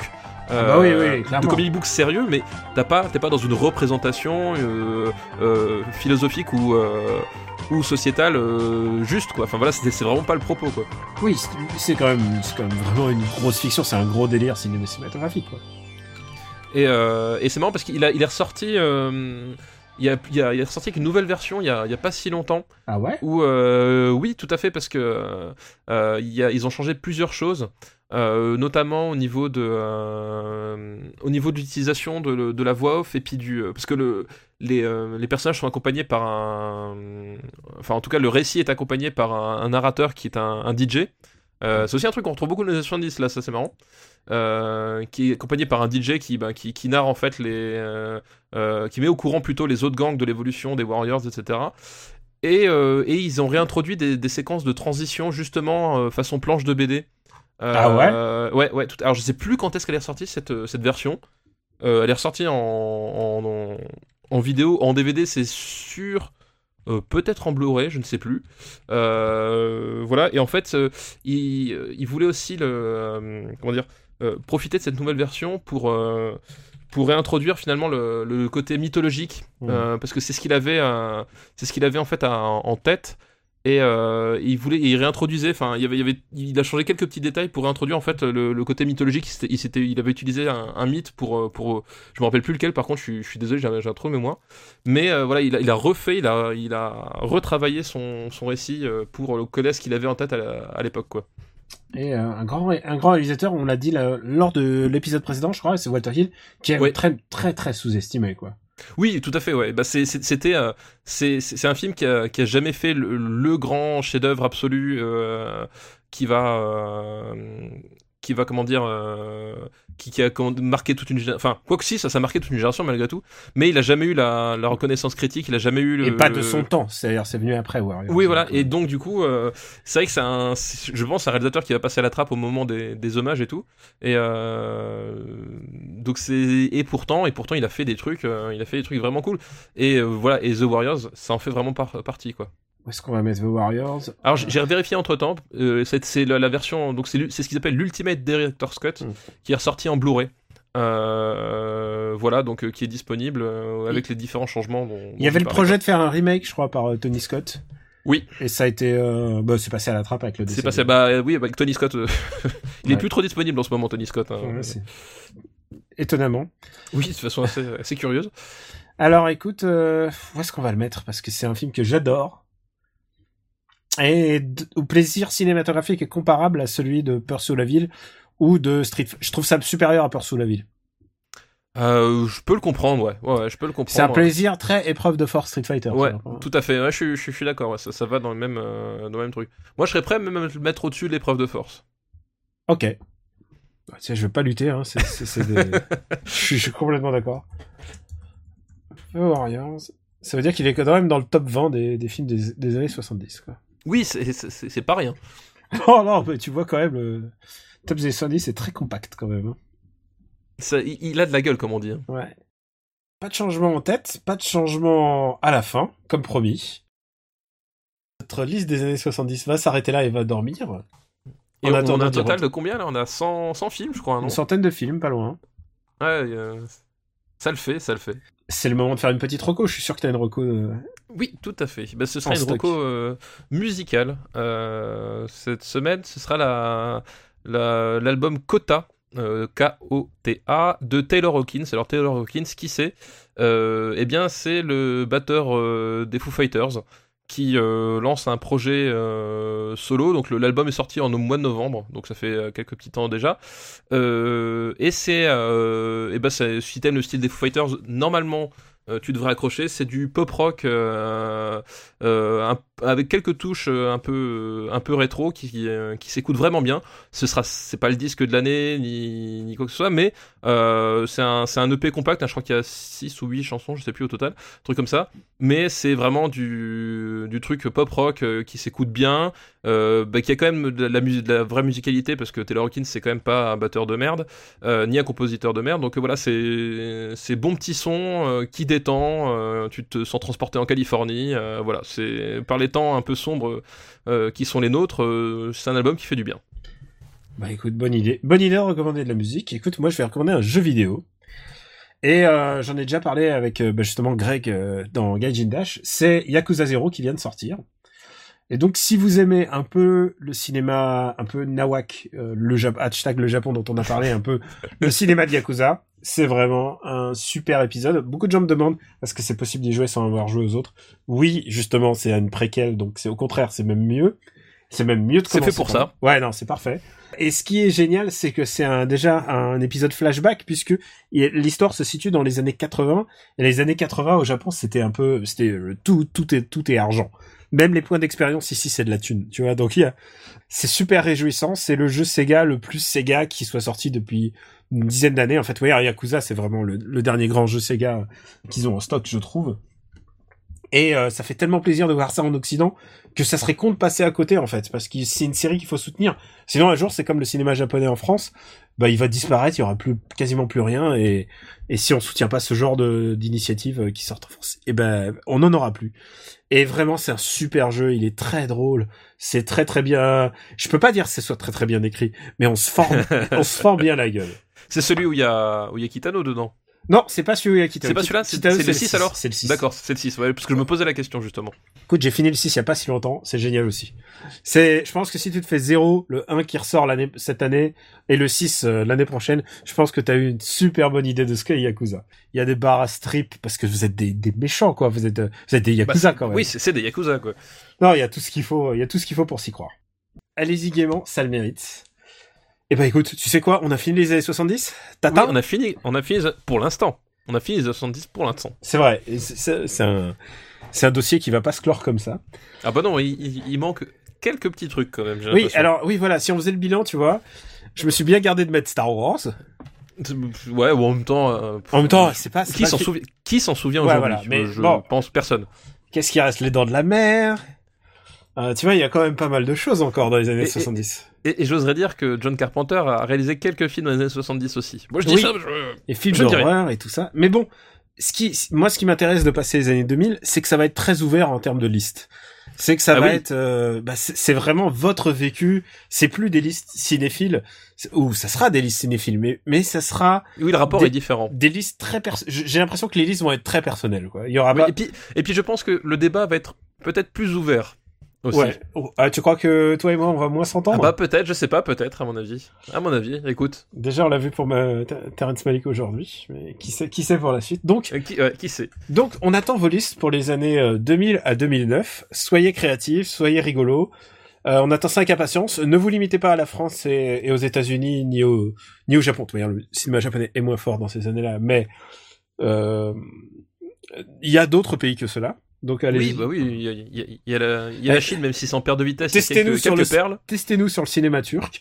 Testez-nous sur sur. euh, Il y a plein d'autres choses. Donc euh, allez-y. Ouais, par contre, eh, j'avoue qu'en cinéma ouzbek, je suis pas très très calé. hein. Par contre, euh, voilà. Euh, je crois que j'ai vu un film tadjik, mec, euh, il y a pas si longtemps. Non, mais c'est vrai en plus. Donc, euh, on peut toujours essayer, qui sait. Euh, donc voilà, on attend vos listes. Soyez, soyez aussi aussi bons, euh, épatez-nous. On est très impatient de basculer sur la liste euh, 2000 parce que, bah voilà, comme on l'a dit, c'est un peu plus d'actualité et euh, ce sera moins des classiques forcément, et donc il y aura forcément plus de discussions. Tu as raison. Oui, et puis le- je pense les les gens auront peut-être un rapport. Enfin, moi, je vois le, rapport que j'ai avec les films des années 90, c'est que euh, c'est les films qui m'ont accompagné quand je me suis construit en tant qu'adulte, tu vois. Et, euh, et du coup, enfin, je pense que pour beaucoup de gens, les- le cinéma des années 2000 ça aura aussi ce rapport-là. Enfin, c'est peut-être un rapport qui, qui est moins distancié et peut-être plus viscéral aussi, tu vois. Ouais, je pense aussi. Ouais, je pense qu'il y aura pas la mal. de- proximité fait que, euh, Il y aura pas mal de discussions. Ouais. à mon avis, ouais, je pense que ça va être intéressant à suivre.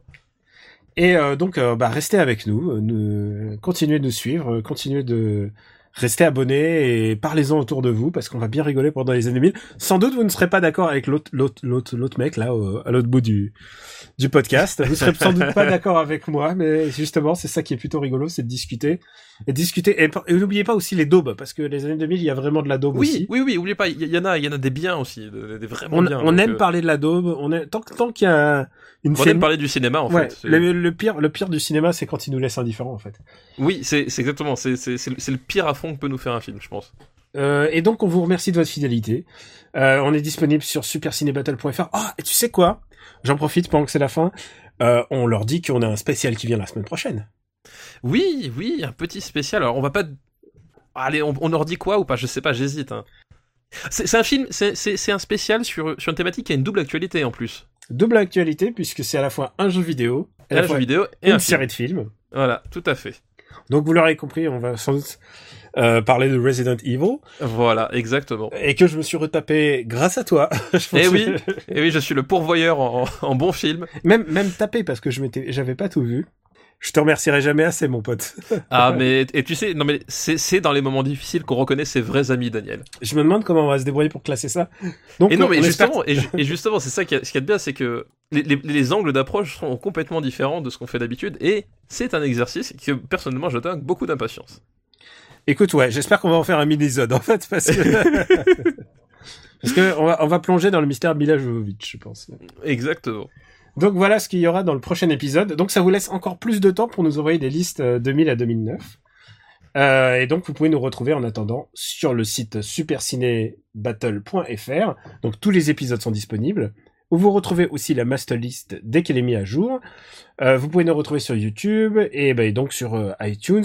On vous remercie de laisser des commentaires, mais laisser des petites étoiles. Euh, je sais que on pourrait. Je t'ai- posé une question. On m'a dit pourquoi tu laisserais pas des les, les listes, on peut pas les laisser euh, sur les commentaires iTunes.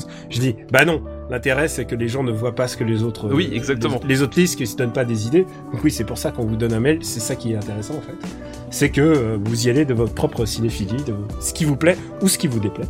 Au choix, oui, effectivement, ça peut être tout à fait un nom. Stéphane, dis-nous tout. Euh, quel est ton actu Où peut-on te retrouver Euh, bah écoute, euh, sur Twitter, gkplugbaby, toujours sur, euh, sur Sens Critique.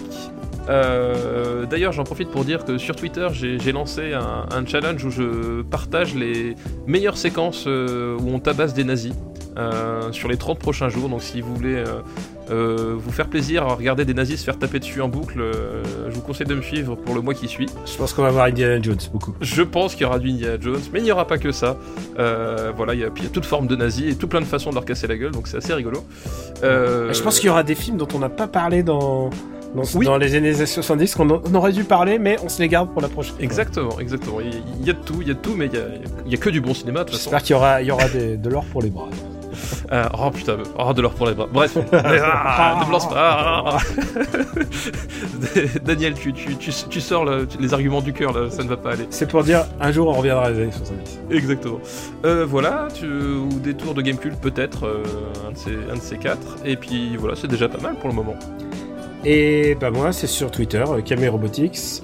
Aussi, je présente euh, After8.fr, euh, After, After 8, le podcast, euh, qui est disponible sur le site After8.fr avec mon ami, notre camarade Squeaks. Oui, notre camarade. Et, euh, et j'ai lancé... On l'aime bien même s'il est différent. Et j'ai lancé un, enfin, c'est pas moi qui l'ai lancé, mais c'est en tout cas quelque chose que je présente, euh, qui s'appelle MDR. C'est un podcast consacré aux comédies françaises, où on passe en revue toutes les comédies françaises qui sortent, ou du moins pour l'instant toutes celles qu'on arrive à voir. Et donc semaine après semaine, on, on passe de, on passe en revue l'actualité, euh, enfin la grosse actualité de la semaine en comédie française. Ça peut vous faire marrer, ça va vous intéresser aussi. C'est, aussi un exercice de style pour moi puisque je parle pas beaucoup en fait. Euh, je, lai- je, lai- je, ouais, ouais, je laisse faire Non, mes chroniques. Euh, Ouais. ça, c'est- très étrange à dire, mais effectivement, c'est Oui, c'est oui, un endroit où Daniel ne mo- mollise pas la parole. Attends, tu rigoles, tu sais quoi? Sur le temps de parole, after- Oui, je, pense que ouais. c'est moi qui fais le montage. Je vois très bien, je, viens très, je vois très bien combien de temps tu parles. Mais là, en l'occurrence, il y a des chroniqueurs et ils font le taf pour moi et moi, je, je suis un peu opiniâtre. Je laisse un peu, je, je, je passe quelques coups de griffe quand il faut. Mais là, en plus, c'est une, c'est une année qui commence pas trop mal pour la comédie française, ce qui veut dire que ça va se gâter bientôt. Donc, ça s'appelle MDR. On vous mettra le lien sur le site et euh, c'est disponible pareil sur iTunes et euh, SoundCloud et compagnie. Et puis sans doute euh, sur Gamecult où j'ai des articles en prévision. J'ai même écrit un article sur Dragon Ball Super, euh, sur, publié sur Le Monde. Tu sais, quand, le Oui, je l'ai vu passer, oui, tout à fait. Quand Le Monde te- t'appelle pour te dire euh, tu veux faire un article sur Dragon Ball Super, c'est des choses que tu ne refuses pas. Exactement.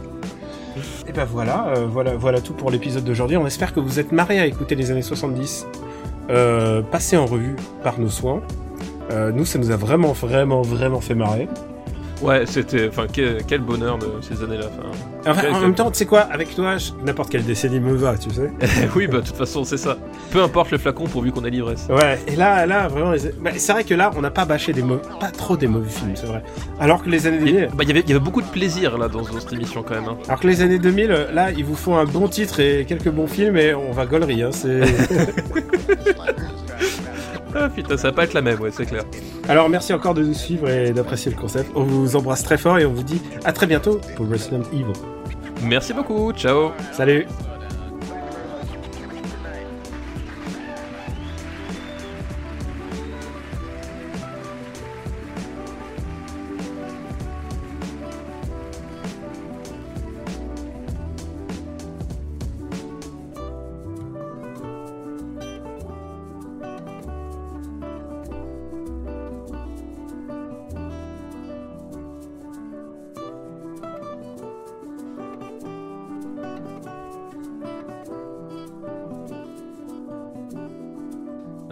dans son dans sa poule, il y en avait une qui avait une ceinture, enfin une ceinture entière de plus qu'elle et qui, euh, Avec quelle ceinture? Elle, elle, elle est euh, jaune orange. Ah d'accord. Donc il y en avait une qui était orange verte et euh, et qui était en plus, enfin on, on la voyait combattre en fait euh, avant, enfin elle, elle était- douée, enfin tu vois, elle, elle était forte et tout. Et elle avait un gabarit qui, qui pouvait poser problème. Ah bah le, elle lui a, lui a balayé le pied, elle l'a étendu par terre, elle a fait un hippon, elle a fait un hippon à, à chacun de ses, ses trucs quoi. Donc euh, Putain mais, quel- mais quelle star Elle va devenir star régionale. Et euh, donc du coup, mais du coup, tu vois, elle, elle était, enfin, elle était concentrée pour son, son match et tout. Puis après, je, je viens la voir après le match et je la regarde, elle me fait, euh, ouais, bravo, tu sais pourquoi t'as gagné? Puis elle me regarde, elle, me- tu sais, elle met ses, ses deux yeux, ses deux doigts sous les yeux, elle fait l'œil du tigre. Putain c'est génial. I'll shove that bat up your ass and turn you into a popsicle. Come on.